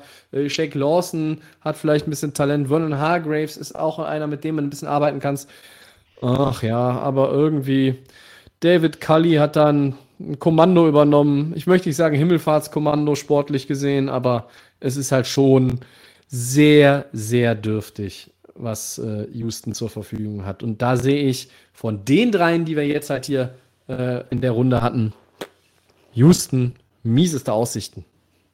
Christian, bitteschön. Ja, hast du schon, schon sehr richtig beschrieben aus meiner Sicht. Äh, sie haben ja äh, in der Vergangenheit First-Round-Picks äh, weggetradet, als wäre es nichts, um da das Team zu verstärken, um, um Tansel zum Beispiel zu holen. Wir gehen all in, wir sind kurz davor. Und ich habe es ja, ich glaube, letzte Woche gesagt, die waren ja auch gegen Kansas City vor anderthalb Jahren noch in einem Playoff-Spiel und haben geführt. Also das ist ja gar nicht so lange her. Aber jetzt sind halt, es war ein Team, das dann aus Stars bestand. Sie haben ihre, ihre ja, First-Round-Picks abgegeben, ihre Draft-Picks. Das heißt, da ist jetzt nicht mehr so viel Tiefe im Kader, da ist nicht viel nachgewachsen. Logischerweise, weil sie ja nicht die, ähm, die Möglichkeiten hatten, auch zu draften. Und die Stars sind jetzt auch zum größten Teil weg. Also Watt ist weg, Hopkins ist weg. Mhm. Ähm, und wenn, ähm, wenn Watson nicht spielt, ist das, glaube ich, der schlechteste Kader der Liga. Ähm, wenn da irgendwie ein, ein, unerfahrener Quarterback spielt mit einer extrem schlechten Defense ohne Stars, ähm, mit äh, wenig Talent auf Receiver. Du kannst dich auch nicht auf Brandon Cooks verlassen normalerweise. Da ist da fast nichts mehr. Cobb haben sie jetzt auch abgegeben. Und ich glaube auch die Organisation in Houston, äh, die Verantwortlichen haben gemerkt, okay, das hat nicht funktioniert dieses All-In gehen. Wir gehen jetzt die andere Richtung. Wir fangen an, äh, Veteranen abzugeben gegen Draft-Picks. Wir versuchen ähm, jetzt äh, vielleicht Watson irgendwann ins Schaufenster zu stellen, Picks zu sammeln und dann ein Rebuild zu machen. Und wir behalten vielleicht einen Left Tackle, einen, einen Tansel oder so, äh, ein, zwei Leute in der Line, äh, um eine gewisse Qualität auch zu haben. Aber im Prinzip geht das doch in Rebuild. Und wenn Watson wirklich spielen sollte, er hat das Talent, um das Ganze irgendwo noch einigermaßen ansehnlich zu machen und ein paar Spiele einfach durch seine Qualität alleine zu gewinnen. Äh, wenn er nicht spielt, ist es für mich der schlechteste Kader der Liga und würde ich an am wenigsten Siege tippen. Wenn er nicht spielt, gewinnen sie vielleicht nur zwei Spiele. Ähm, wenn er die gesamte Saison spielt, kann er die vielleicht irgendwie zu weiß ich nicht, fünf Siegen äh, äh, ziehen oder sowas, ja. Aber die, äh, die Chancen mit dem Team in die Playoffs zu kommen, sehe ich, äh, sehe ich nicht. Und deshalb nee, für mich ein absoluter Außenseiter in der AFC. Ja, schließe mich an, das ist der Außenseiter in der AFC. Ähm, ja, und so schnell kann das gehen, ne? Von, von das, ja. äh, ne, gar nicht so lange her, wo man sagt, oh, die Texans, äh, die können vielleicht wie die Bills äh, mit einem jungen, relativ jungen Quarterback da was aufbauen und können, sind in den Playoffs unterwegs und zack, äh, haben sie da falsche Entscheidungen getroffen, haben sich zu weit gewähnt, auch ihr, ihre, ihr Talent äh, überschätzt und zu kurzfristig gedacht, ne? Dieses All-In-Gehen, was ja alle immer haben wollen, auch, auch alle Fans, ne? Mhm. Ja, man muss halt aufpassen, First-Round-Picks abzugeben für Veteranen und zu sagen, wir sind nur ein, zwei Spieler vom Super Bowl entfernt, kann auch sehr gefährlich sein. Hier sieht man es. Bestes Beispiel. Ähm, und selbst wenn es Tyrod Taylor, der ja eigentlich Two-Rod heißt, also quasi der Leon Andrösen der NFL, ähm, wenn, wenn er, er ist ein prima Kerl, muss man wirklich sagen, und ja. äh, auch ein absoluter Teamplayer, aber selbst er mit seiner Erfahrung würde aus dem Team nicht mehr rausholen können, als wenn du Davis Mills spielen lässt. Also, das ist dann eigentlich egal, weil selbst mit Deshaun Watson, wie du schon sagst, kannst du nicht wirklich viel erwarten. Und wenn ich äh, 4-12 sehe und wir sagen jetzt mal, also selbst ein, mit dem einen Spiel mehr, selbst ein 4-13 sehe ich für die Texans eigentlich Stand heute nicht. Da kannst du Veteranen auf, auf Running Back haben, äh, aber das ist auch so wirklich Resterampe. Ingram war in Baltimore nicht mehr gewollt, Philipp Lindsay war in Denver nicht mehr gewollt. Johnson ist auch über den Zenit längst weg. Ja, das ist, hat sich halt auch einfach nicht, äh, nicht gehalten. Der hatte seine guten Burkett. Zeiten. Ja, das sind alles Leute, die wissen, äh, wie man in die Endzone läuft, aber das Problem ist, äh, die laufen dir alle keine 90 Yards. Das heißt, du musst halt irgendwie schon in der Nähe der Endzone sein. Und da musst du ja erstmal hinkommen mit der Offense. Also, ich finde, ähm, Jacksonville, äh, Jacksonville und, und, und die Jets auf jeden Fall äh, besser besetzt. Ich denke, dass die Texans ein absolutes Übergangsjahr ähm, haben werden und äh, dass sie jetzt, wo sie bereit sind, Deshaun Watson zu traden, aber natürlich auch die ganze legale Situation unklar ist, am Ende, Houston möchte einfach den bestmöglichen Preis erzielen, wenn sie das schon Watson abgeben. Und mit den ganzen Picks kannst du dann wieder neu angreifen. Haben Sie eigentlich Ihren First Round, Ihren eigenen noch für nächstes Jahr? Weil das könnte ja der Nummer 1 Pick werden eigentlich. Ich glaube, ne? lang, langsam, langsam wird es wieder. Ja, ich glaube, äh, dieses Jahr hatten sie ihn ja nicht, äh, obwohl er hoch war. Der war ja bei Miami. Miami. Ja? Mhm. Und äh, nächstes Jahr haben sie ihn, glaube ich, wieder. Ja, das, ich werde das nochmal schnell verifizieren, während der Christian sich auf die 411-1 Bengals stürzen darf. Über die haben wir ja vor der Sommerpause ausführlich ge besprochen, äh, gesprochen und deshalb ähm, äh, schöne Grüße an Jonas, falls er hört. Ähm, müssen wir die Bengals heute vielleicht mal auch einen, einen Tick abkürzen. Christian, Bengals, was sagst du? Ja, vielleicht ganz, ganz, einfach, warum sind sie bei uns äh, in, in, in, der Situation äh, als, als Außenseiter? Ja, sie haben einen Quarterback, äh, Joe Burrow, gedraftet in 20 hat gezeigt, er hat Talent, äh, sieht aus wie ein Franchise-Quarterback, hat gespielt wie ein Franchise-Quarterback. Das ist erstmal sehr, sehr gut gewesen für die Bengals. Was schlecht ist, alle wissen es, er hat sich verletzt letztes Jahr, weil die O-Line einfach auch viel zu schlecht war und muss jetzt erstmal gucken, wie er zurückkommt, ähm, wie er jetzt in der Saison wieder reinkommt und spielt. Sie haben das verstanden, glaube ich. Sie haben versucht, die O-Line auch ein Stück weit zu verbessern. Nicht mit ihrem ähm, First-Round-Pick, da, äh, da haben sie ja den Receiver geholt, äh, Jamar Chase äh, um da dieses, dieses Duo zu formen, ähm, die ja auch sich aus dem College kennen. Aber danach noch ein bisschen was in der O-Line gemacht, einen Zweitrunden-Pick, einen Viertrunden-Pick investiert. So ein bisschen mehr äh, Masse statt Klasse in der O-Line äh, ist so die Idee. Wird sich zeigen, ob, wie verbessert die O-Line dann ist. Ganz wichtig für die äh, Gesundheit auch von äh, Joe Barrow. Wir haben mit Joe Mix einen guten Running Back und ja, ordentliche Receiver. Ähm, zu, zu ähm, Chase ist ja auch noch äh, Tyler Boyd äh, dabei, T. Higgins dabei, haben wir besprochen. Also da die O-Line, die sieht schon recht, ähm, äh, die, die Offensive, so, nicht die O-Line, die Offensive sieht schon recht äh, ordentlich out, aus, äh, wenn die O-Line hält. Ähm, ja, aber insgesamt Defense ist natürlich noch ein Fragezeichen. Äh, da sind wenig ähm, Superstars dabei. D ja, da ist jetzt nicht unbedingt eine Playoff-Defense. Sie haben äh, Trey Hendrickson geholt von New Orleans. Ich glaube, mhm. dass es eine super Entscheidung war, eine super Verpflichtung. Ist ein ordentlicher Spieler, aber auch keiner, kein Star. Der hat eher für mich ein bisschen profitiert halt von der äh, Defense in New Orleans, von den talentierten Spielern, die um ihn drum waren. Die auch die ähm, Aufmerksamkeit wird, dann auf sich gezogen haben. Ja, ja, ja, absolut. Und das wird natürlich jetzt bei den Bengals ein bisschen schwieriger sein. Ähm, das heißt, in der Defense, ja, ist schon, ist, ist da noch viel Luft nach oben.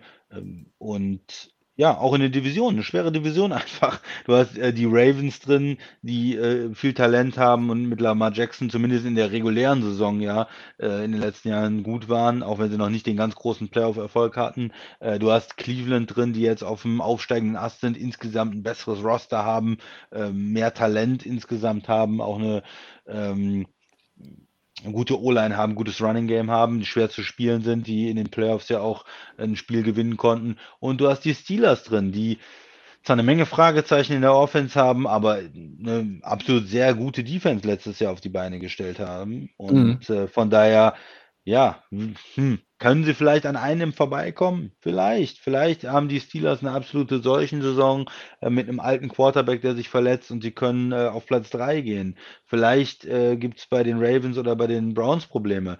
Aber ich glaube nicht, dass sie an zwei vorbeikommen. Ich glaube nicht, dass sie richtig in die Playoffs kommen. Ähm, und äh, in ihrer Division sind sie einfach Außenseiter. Und äh, ja, deshalb wird es auch schwer, insgesamt in, den, in, in, die Playoffs zu kommen. Vielleicht in einer, in einer anderen Division ein bisschen optimistischer äh, für Cincinnati. In der North ich es einfach zu schwierig, Richtung Playoffs zu kommen. Ja, genau das ist der springende Punkt. Die Division ist gut. Ähm, sie haben ja in der Free Agency in die Defense investiert, wie du sagst, aber haben sie gut investiert, wird die Hm. Zeit zeigen. Ähm, ich bin optimistisch, was die Offense anbelangt, wenn Joe Burrow wirklich fit zurückkommt, wenn er zeitig zurückkommt, seinen Rhythmus wiederfindet. Die äh, Burrow-Jamar Chase-Kombination, das könnte eine Attraktion in der NFL werden in der neuen Saison, eine, äh, wo man richtig gerne zuschaut. Denn ähm, ja, äh, ich, da, da ist schon Quarterback und Receiver, das ist schon ganz gut. Ne? Du hast auch noch Tyler Boyd, ähm, du hast noch Free T. Higgins, ja dabei, ja. ne? Oder T. Und, ja. und ähm, äh, ja, dann auf, auf Running Back Joe Mixon, die Offense könnte ganz manierlich werden, die Defense sehe ich als das größte Problem. Und für mich ist es auch bei Cincinnati so, es ist ein Schicksalsjahr für Head Coach Zach Taylor. Es ist ein entscheidendes Jahr für ihn. Ähm, bringt er dieses Team jetzt endlich mal auch einen entscheidenden Schritt vorwärts?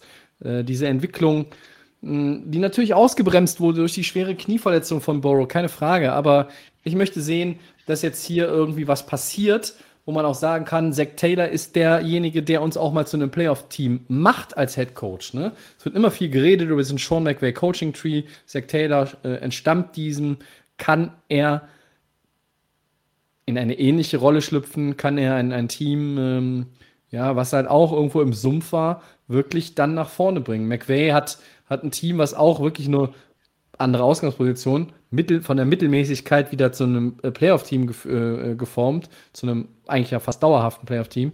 Und Cincinnati, äh, ich habe so meine Zweifel ähm, und, und ich sehe auch Pittsburgh nicht, dass die, dass die abfallen in der Division. Ne? Ähm, kurz Ja, das war jetzt nur mal ein, ein Szenario, wo ja, ja, man das vielleicht ist, denken kann. Ja, Also, ich, also Pittsburgh ist, wenn das Team, da hast du schon recht, dass das dann irgendwo abfallen würde. Baltimore sehe ich nicht, dass sie abfallen und bei Cleveland sehe ich es auch nicht. Cleveland hat eine Stabilität gewonnen, ähm, die absolut wertvoll ist und die auch in Cleveland, glaube ich, die Leute zu schätzen wissen. Zu denen werden wir dann in den nächsten Wochen noch kommen. Äh, ich habe nochmal nachgeguckt, also Houston hat den First-Round-Pick in der nächsten Saison. Ähm, Ja. Lustigerweise, Gut, wenn man, wenn, man, wenn man eingibt 2022 NFL Draft Order, haben alle Houston auf 1. Ne? Obwohl da noch kein Record steht. Also das ist, ne? ja. Äh, lassen wir mal so stehen an der Stelle. Ähm, Cincinnati, Christian, ähm, vielleicht kannst du in der Division tatsächlich äh, ein bisschen näher ranrobben, wenn nicht alle irgendwie einen Winning Record haben. Sagen wir mal, Pittsburgh ist irgendwie bei 8, 9 oder 9, 8. Äh, dann kommst du vielleicht an die ein bisschen näher ran.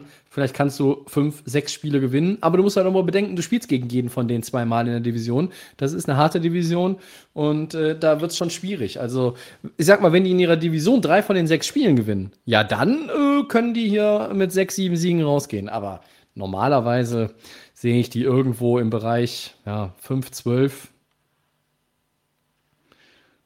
Ja. Aber lustig anzuschauen, könnte das schon werden. Könnten spannende Spiele werden, ne? Weiß ja nicht, wie- wie die Teams- Ja, wie, wie die Bengals-Fans das sehen, wollte ich gerade sagen. Wie sehen die das? Ne? Also haben die Bock drauf zu sagen, ja, wir sind eine Attraktion hier mit unserer Offense, mit Burrow und Chase und Joe Mixon und, und T. Higgins und so, aber wir verlieren trotzdem jedes Spiel. Hm, hm. Du willst ja gewinnen. Ne? Da kann deine Offense lieber irgendwie Platz 24 in der Liga sein und du gewinnst die Spiele. Aber äh, ich sehe eher die Bengals als eine, ähm, weiß ich nicht, Defense, die sogar, weiß ich nicht, 15., 14. overall ist, aber trotzdem halt viel verliert wegen der Defense. Und wegen der mangelnden Erfahrung. Joe Burrow macht vielleicht auch weiterhin Fehler. Ja, und er muss ja auch erstmal äh, von der Verletzung zu, zurückkommen, richtig. Und wie werden die ersten Wochen, die ersten Spiele sein? Ähm, hat er das ja, Vertrauen auch in seinen Körper nach so einer Verletzung, ne? dass Ja. er ähm, so agieren kann, wie er es zum Teil in seiner Rookie-Saison gezeigt hat. Also ja, und ich finde, Coach ist ein richtiges Stichwort. Eigentlich gibt man ja so, so auch jungen Coaches mit einem Rookie-Quarterback zwei, drei Jahre drei Jahre eigentlich, aber die, alle sind ungeduldig auch in Cin- Cincinnati und es muss irgendwie ein, ein Schritt nach vorne oder eine vernünftige Saison erkennbar sein. Wenn die Saison total äh, schlecht läuft, äh, kann ich mir auch vorstellen, dass er entlassen wird. Mhm. Zach Taylor jetzt. Ne? Ähm, ja, gehen wir weiter. Zwei Teams haben wir noch. Zwei Teams haben wir sogar noch bei den Außenseitern. Ja, ja, Ja, wer viele kommt denn noch? Wer kommt denn noch? Die mich, Broncos kommen noch, Christian. 5-11. Ja. Ähm, ich stelle direkt mal die erste Frage: Lock oder Bridgewater? Wer macht denn mehr Spiele in der Saison? Es sind 17, Spiele, es sind 17 Spiele. Du kannst Hm. nicht sagen, beide machen gleich viele. Oh, das ist ja eine, eine undankbare Frage, Tobi. Ich weiß, die habe ich mir extra äh, für dich, habe ich mir äh, für dich überlegt. Also habe ich mir, also eigentlich lag, nicht groß überlegt, die liegt ja auf der Hand, weil Teddy Bridgewater, Drew Lock, du bist kein Drew Lock-Fan. Ähm, ich Nee, dachte so okay. letztes Jahr so, ein- so, so ein Step Forward irgendwie gemacht, aber nicht wirklich mega entwickelt. Was machen sie? Denver auch Quarterback ist auch so eine Never-Ending Story seit dem Karriereende von Peyton. Äh, Ja. Dann holst du Bridgewater, der äh, immer mal gerne irgendwo als äh, erst zweiter Mann dann er ist so der nette Backup, der irgendwie mit allen gut kann. Dann bekommt er eine Chance und dann kriegst du ihn auch relativ schlecht wieder da raus, weil äh, er einfach dann gut spielen kann, wenn es bei ihm persönlich da auch klickt. Und das haben wir in New Orleans gesehen, als äh, Drew Brees verletzt war. Äh, jetzt ist er ähm, in Denver und ich erwarte ja so oder so irgendwann einen Wechsel. Also äh, egal wer anfängt, irgendwann spielt dann der andere wieder. Ja, weil natürlich auch ähm, Drew Lock äh, hatte schon Verletzungen. Äh, in Denver ist man, hat man auch immer das Gefühl, die, die Quarterbacks werden irgendwann, wird man ungeduldig und tauscht mal. Bridgewater ist aber auch jetzt nicht jemand, der nur gesund war oder der als auch äh, New Orleans, sagst du, er hat er gut gespielt, richtig, mit einem super talentierten Kader. Letztes Jahr bei den Panthers äh, hat er auch ordentlich gespielt, aber konnte nicht den Unterschied machen, konnte am Ende keine Spiele gewinnen und die Panthers waren ja auch ähm, von ihm da nicht angetan, wollten ihn nicht mehr haben als Quarterback Ja. weil er halt nicht äh, dieses Upside hat. Er ist irgendwie ein netter ähm, Game Manager, so Teddy Bridgewater, den kannst du gebrauchen. Aber eigentlich suchst du dann immer schon nach dem nächsten Quarterback. Und für mich deshalb zwei Quarterbacks, wo ich eigentlich schon nach dem nächsten suche. Der eine hat sich nicht richtig entwickelt, der andere ähm, hat nicht so das Potenzial und ja, am Ende wollen, wollen die Broncos dann da, glaube ich, irgendwo einen anderen haben. Ich sag mal, Drew Lock äh, startet mehr, weil sie da nochmal ihn jetzt bewerten wollen, endgültig und ähm, ihm die Chance geben, was zu zeigen und sonst ist er weg vom Fenster. Und insgesamt, er hat ein paar ganz gute Receiver.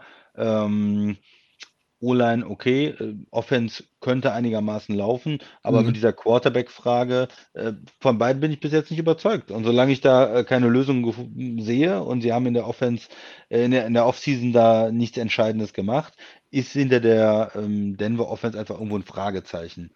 Man ist sich nicht sicher, was die Quarterbacks können, ähm, was sie, wie das Ganze dann aussieht und, und wie gut die Offense sein kann. Insgesamt ist, ist Denver ja kein Team, was gar kein Talent hat. Ein bisschen talentierter auf jeden Fall als die Teams, die wir bis jetzt besprochen haben. Das sehe ich auch so. Ähm, ja, trotzdem fragt man sich dann, wie sieht's aus? Auch an der Defense. Ne? Die hatten Probleme gegen den Lauf viel. Äh, Von Miller ist ein bisschen älter mittlerweile.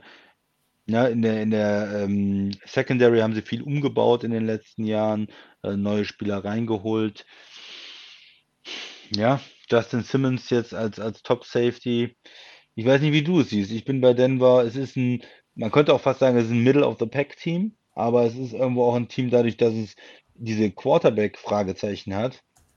Mhm. mich dann ein Außenseiter, weil ich äh, nicht sehe, äh, nicht dieses Potenzial. Bei dem Middle of the Pack Team habe ich irgendwie das Gefühl, die können auch nach oben kommen. Wenn alles gut läuft, dann sind die oben in den Playoffs mit dabei und können vielleicht einen Run starten. Und bei Denver fehlt mir das irgendwie. Hm, Ich, ich hätte Äh, gern gesehen, dass sie das mit dem Quarterback irgendwie lösen, äh, dass sie eine, ja, eine Idee haben.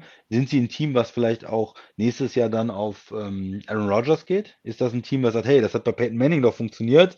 Wir nehmen einen Superstar-Quarterback, äh, der spielt dann vielleicht noch zwei, drei Jahre für uns. Wir haben gesehen, Brady hat auch nochmal in Tampa gerade den Super Bowl gewonnen. Mhm. Warum nicht einen Quarterback dann mit 39 nehmen und der spielt für uns noch zwei, drei Jahre, 39, 40, 41 und äh, führt uns mit einem relativ ordentlichen Kader da nochmal äh, in, in die Playoffs in die AFC.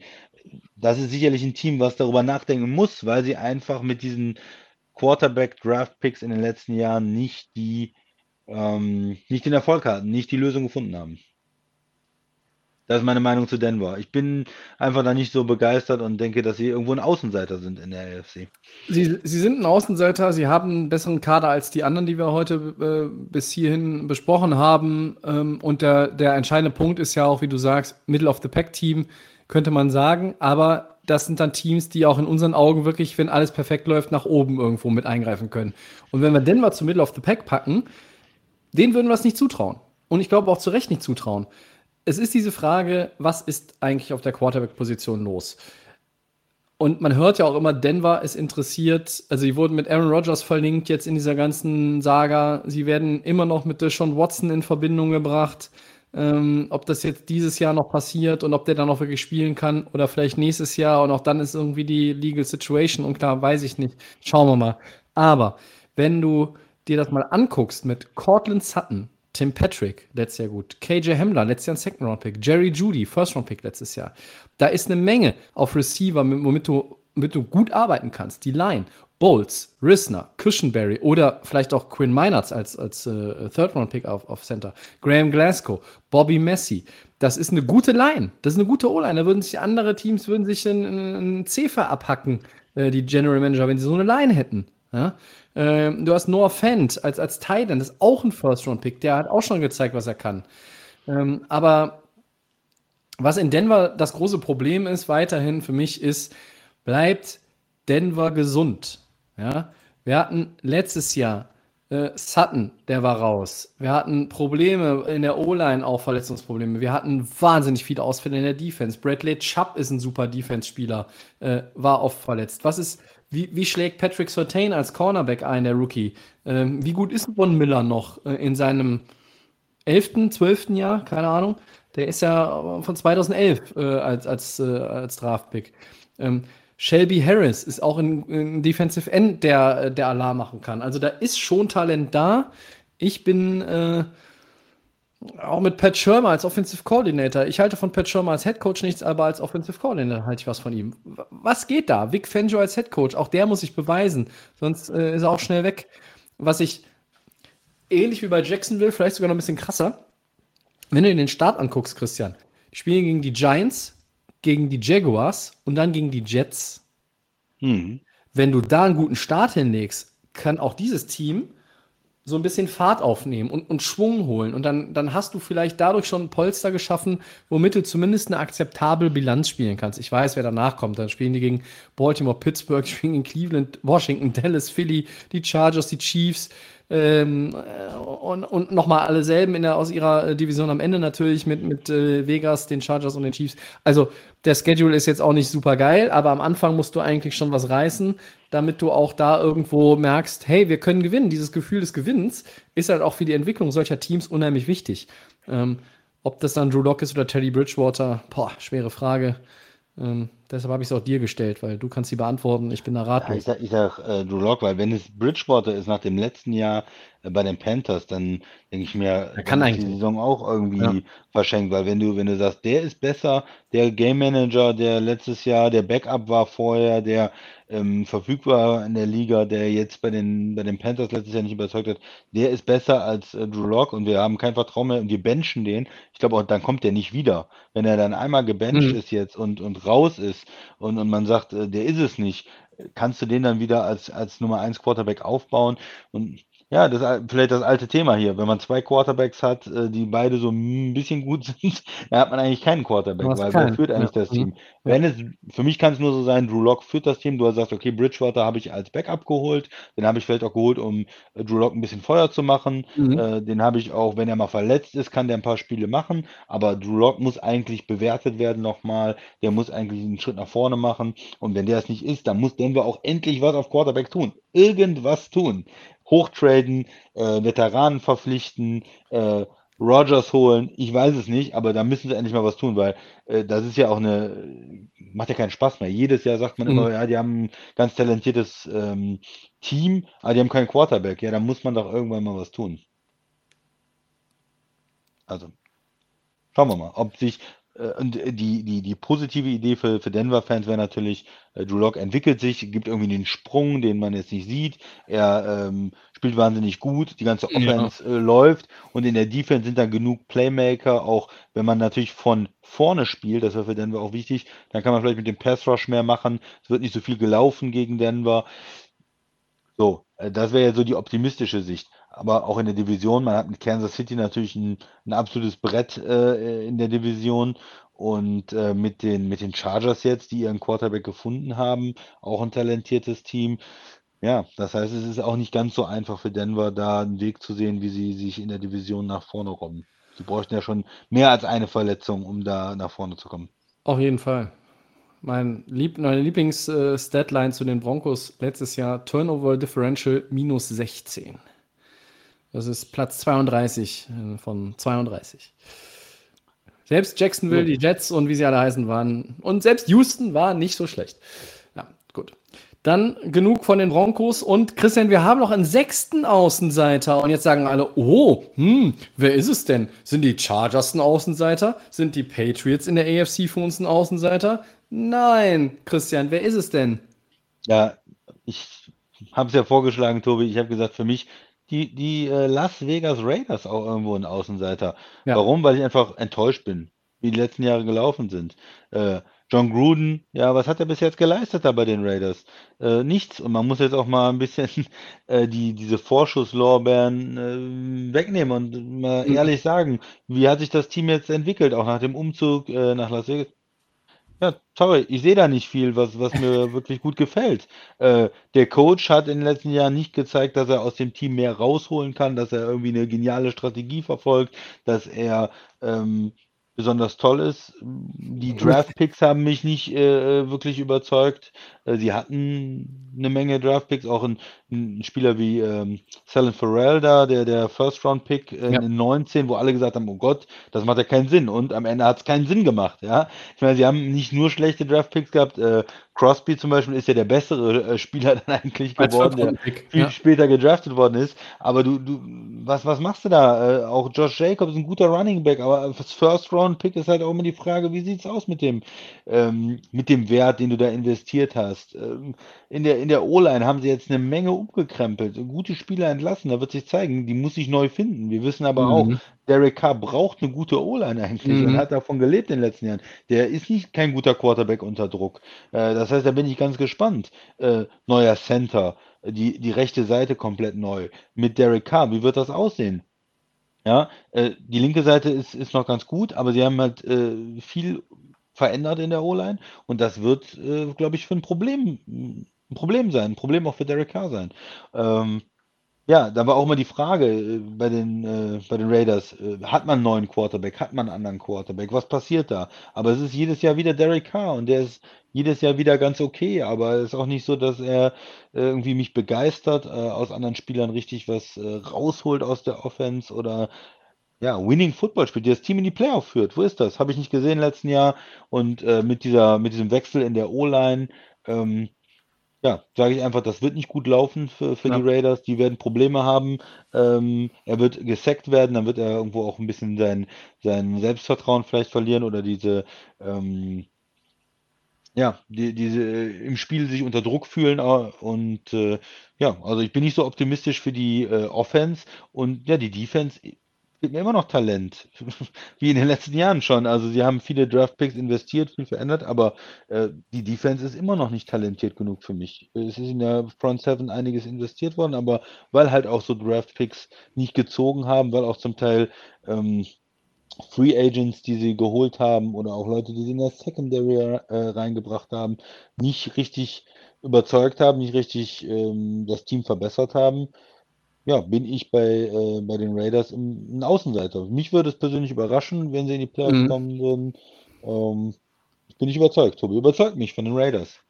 Nee, ich bin ja, äh, bin ja da komplett d'accord, weil äh, für mich sind die dann auch ein Außenseiter. Ich finde das absolut legitim, dass wir die hier noch reinpacken als sechsten Außenseiter in der AFC.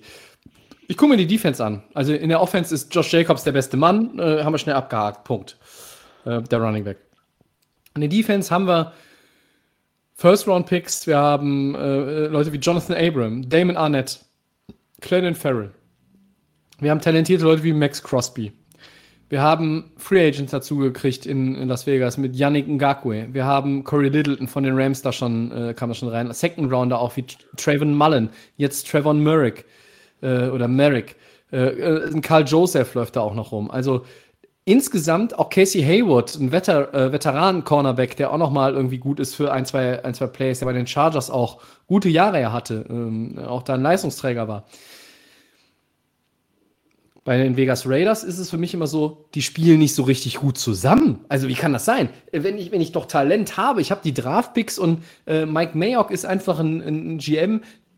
Für mich ist, hat der Mann wirklich wahnsinnig äh, hohen Football-IQ. Ähm, also irgendwas muss der doch auch sehen in diesen Akt in seinen, in seinen Draftpicks, seinen Entscheidungen an den, an den Draft Days, seit er das jetzt in, ich glaube, zwei Drafts hat er jetzt gemacht, Ja, seit er den ja. Posten äh, übernommen hat. Äh, da muss doch jetzt mal irgendwie was zusammenwachsen. Und, und dann am Ende kommst du immer wieder auf diese Frage, Kuh, war das John Gruden? Also, äh, Ne? Es gibt dieses schöne alte Lied, wärst du doch in Düsseldorf geblieben und äh, hier äh, heißt es, wärst du doch im Broadcast-Booth geblieben, weil äh, das, das ist Temper ja, geblieben damals. Ja, ne? Das ist ja ein Millionengrab einfach nur. Ja? Ich meine, die, die Raiders, das ist halt auch eine stolze Franchise, das wissen wir.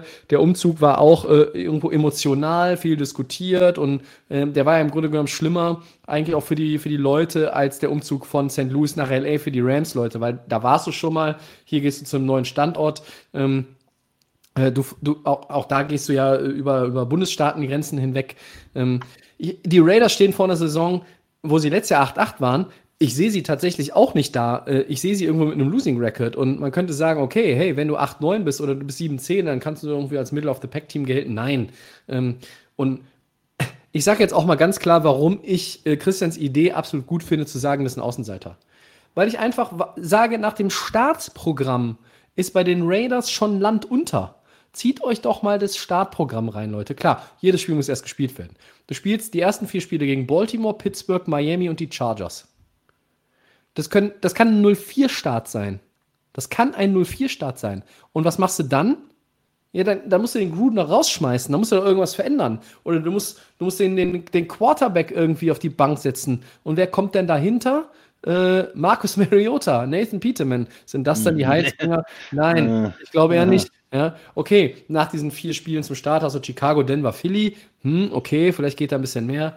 Aber wenn du danach die Bye Week hast in Woche 8 äh, und du hast im September und Oktober vier Spiele oder vielleicht sogar fünf verloren, ja, äh, Freunde, dann bist du in der Division schon auf verlorenen Posten. Da kannst du eigentlich schon wieder einen Laken darüber packen und sagen, they're still shitty. Das wird nichts. Und so erwarte ich das eigentlich auch. Also Vegas, Las Vegas Raiders, ganz, ganz schwer, ähm, auch in der Saison. Ähm, der entscheidende Knackpunkt in der Offense, äh, obwohl Derek Carr ja auch, er kann ja guten Football spielen. Christian sagt es richtig. Die O-Line ist komplett wieder umgebaut und, und das macht mir da auch einfach große Sorgen.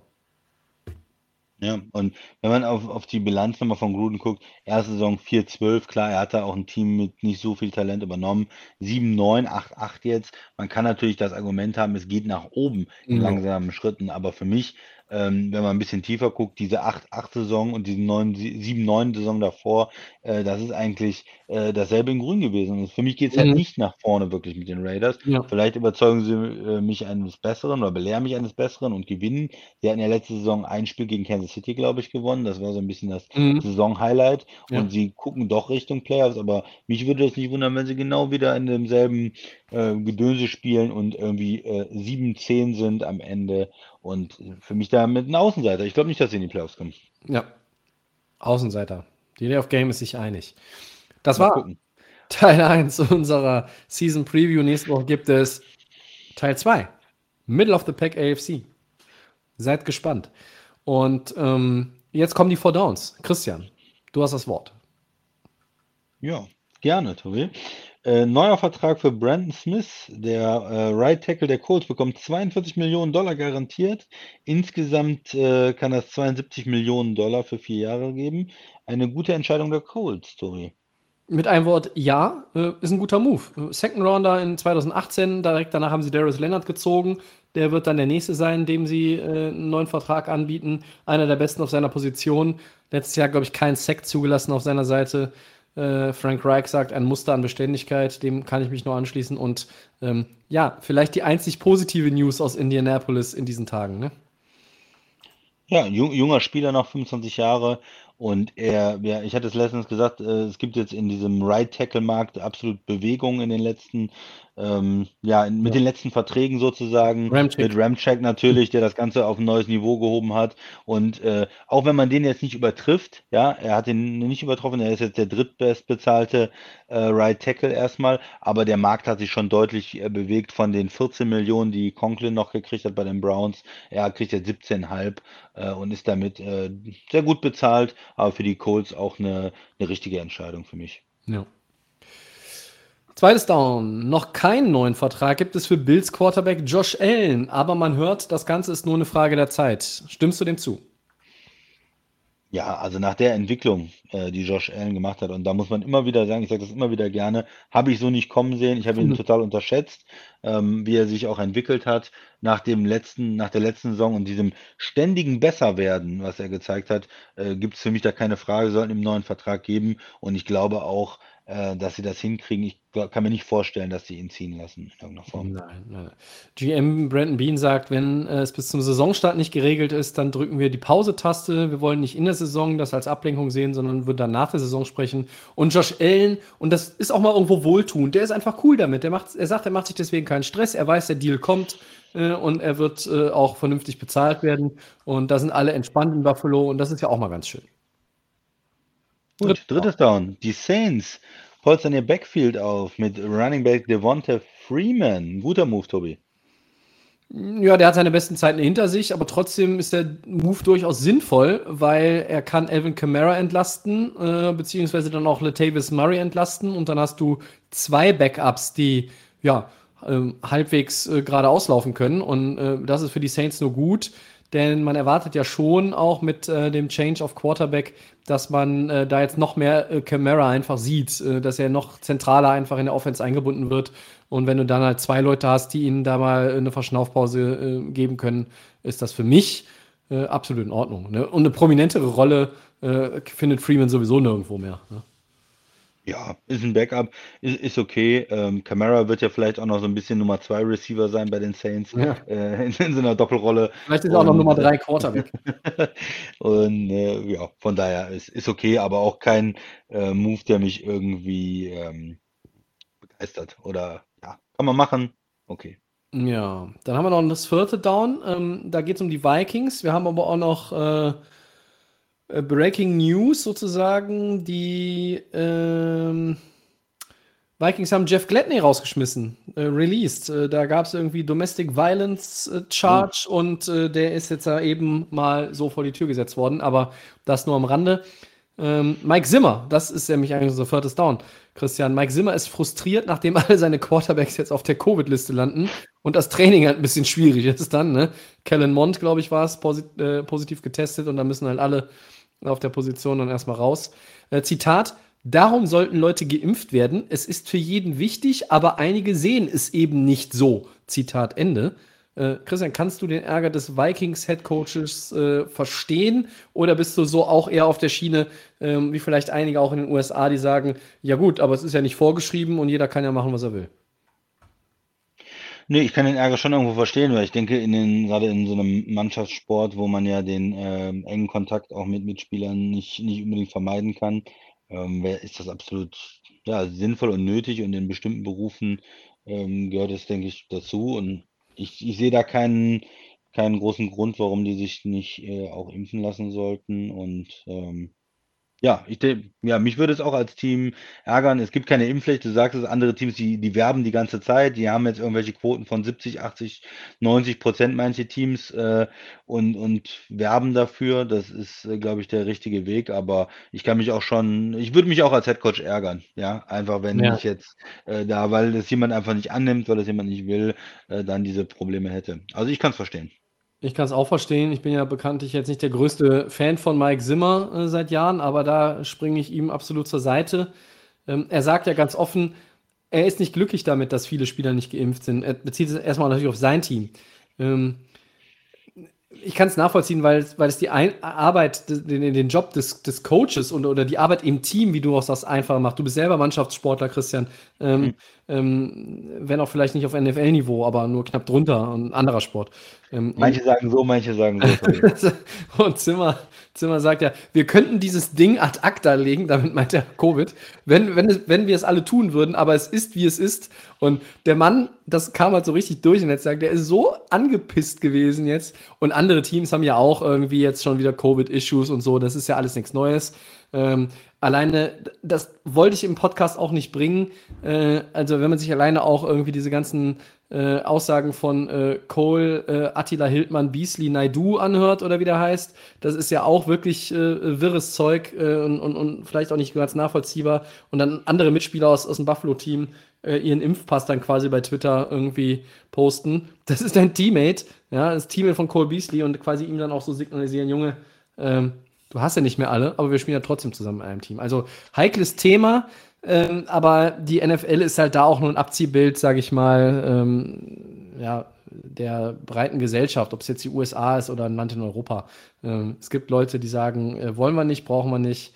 Ähm, meine persönliche Meinung äh, zu dem Thema äh, zieht ja die ganze Pandemie ein, einfach nur in die Länge äh, und, und macht halt vieles auch einfach, ja, in deinem erweiterten und auch im nahen Umfeld schwieriger. Aber äh, ne, es gibt keine Pflicht und auch in der NFL nicht. Dann muss ja jeder gucken, wie er damit umgeht. Aber die, die Coaches sagen natürlich, äh, auch äh, Rivera hat in Washington da schon neulich sich geäußert, hat gesagt, ah Leute, äh, das, du hättest doch einfach viel mehr Ruhe. Also die Wahrscheinlichkeit, dass du an einem Spieltag ausfällst und deinen Game-Check nicht ein, einlösen kannst, die ist doch viel geringer. Ne? Du kannst nicht ausschließen, ne? äh, dass du trotzdem dann mal aus, ausfällst, aber gut. Was sollen wir dazu sagen? Wir sind ja auch ein Stück weit weg von Minnesota. Ähm, ich frage mal die Leute in Minnesota, die ich kenne, was die so dazu sagen. Da gibt es ja auch einige Vikings-Fans. Christian, haben wir okay. noch etwas Wichtiges vergessen? Nein. Nein, bitte. Dann war das Episode 185 von of Game. Wir danken euch für euer Interesse. Vielen Dank, Christian. Sehr gerne. Den Podcast gibt es wie immer bei ähm, Soundcloud, bei Apple Podcasts, bei Spotify und den geschätzten Kollegen von The Fan FM. At Delay of Game NFL bei Facebook und bei Twitter. Unter dieser Adresse könnt ihr uns erreichen und uns schreiben. Bei Instagram sind wir unter Delay of Game Podcast zu finden. Nächste Woche gibt es 100, Episode 186. Bis dahin wünschen wir euch eine gute Zeit. Wir sind raus. Ciao. Und wenn ihr noch nicht geimpft seid, lasst euch impfen.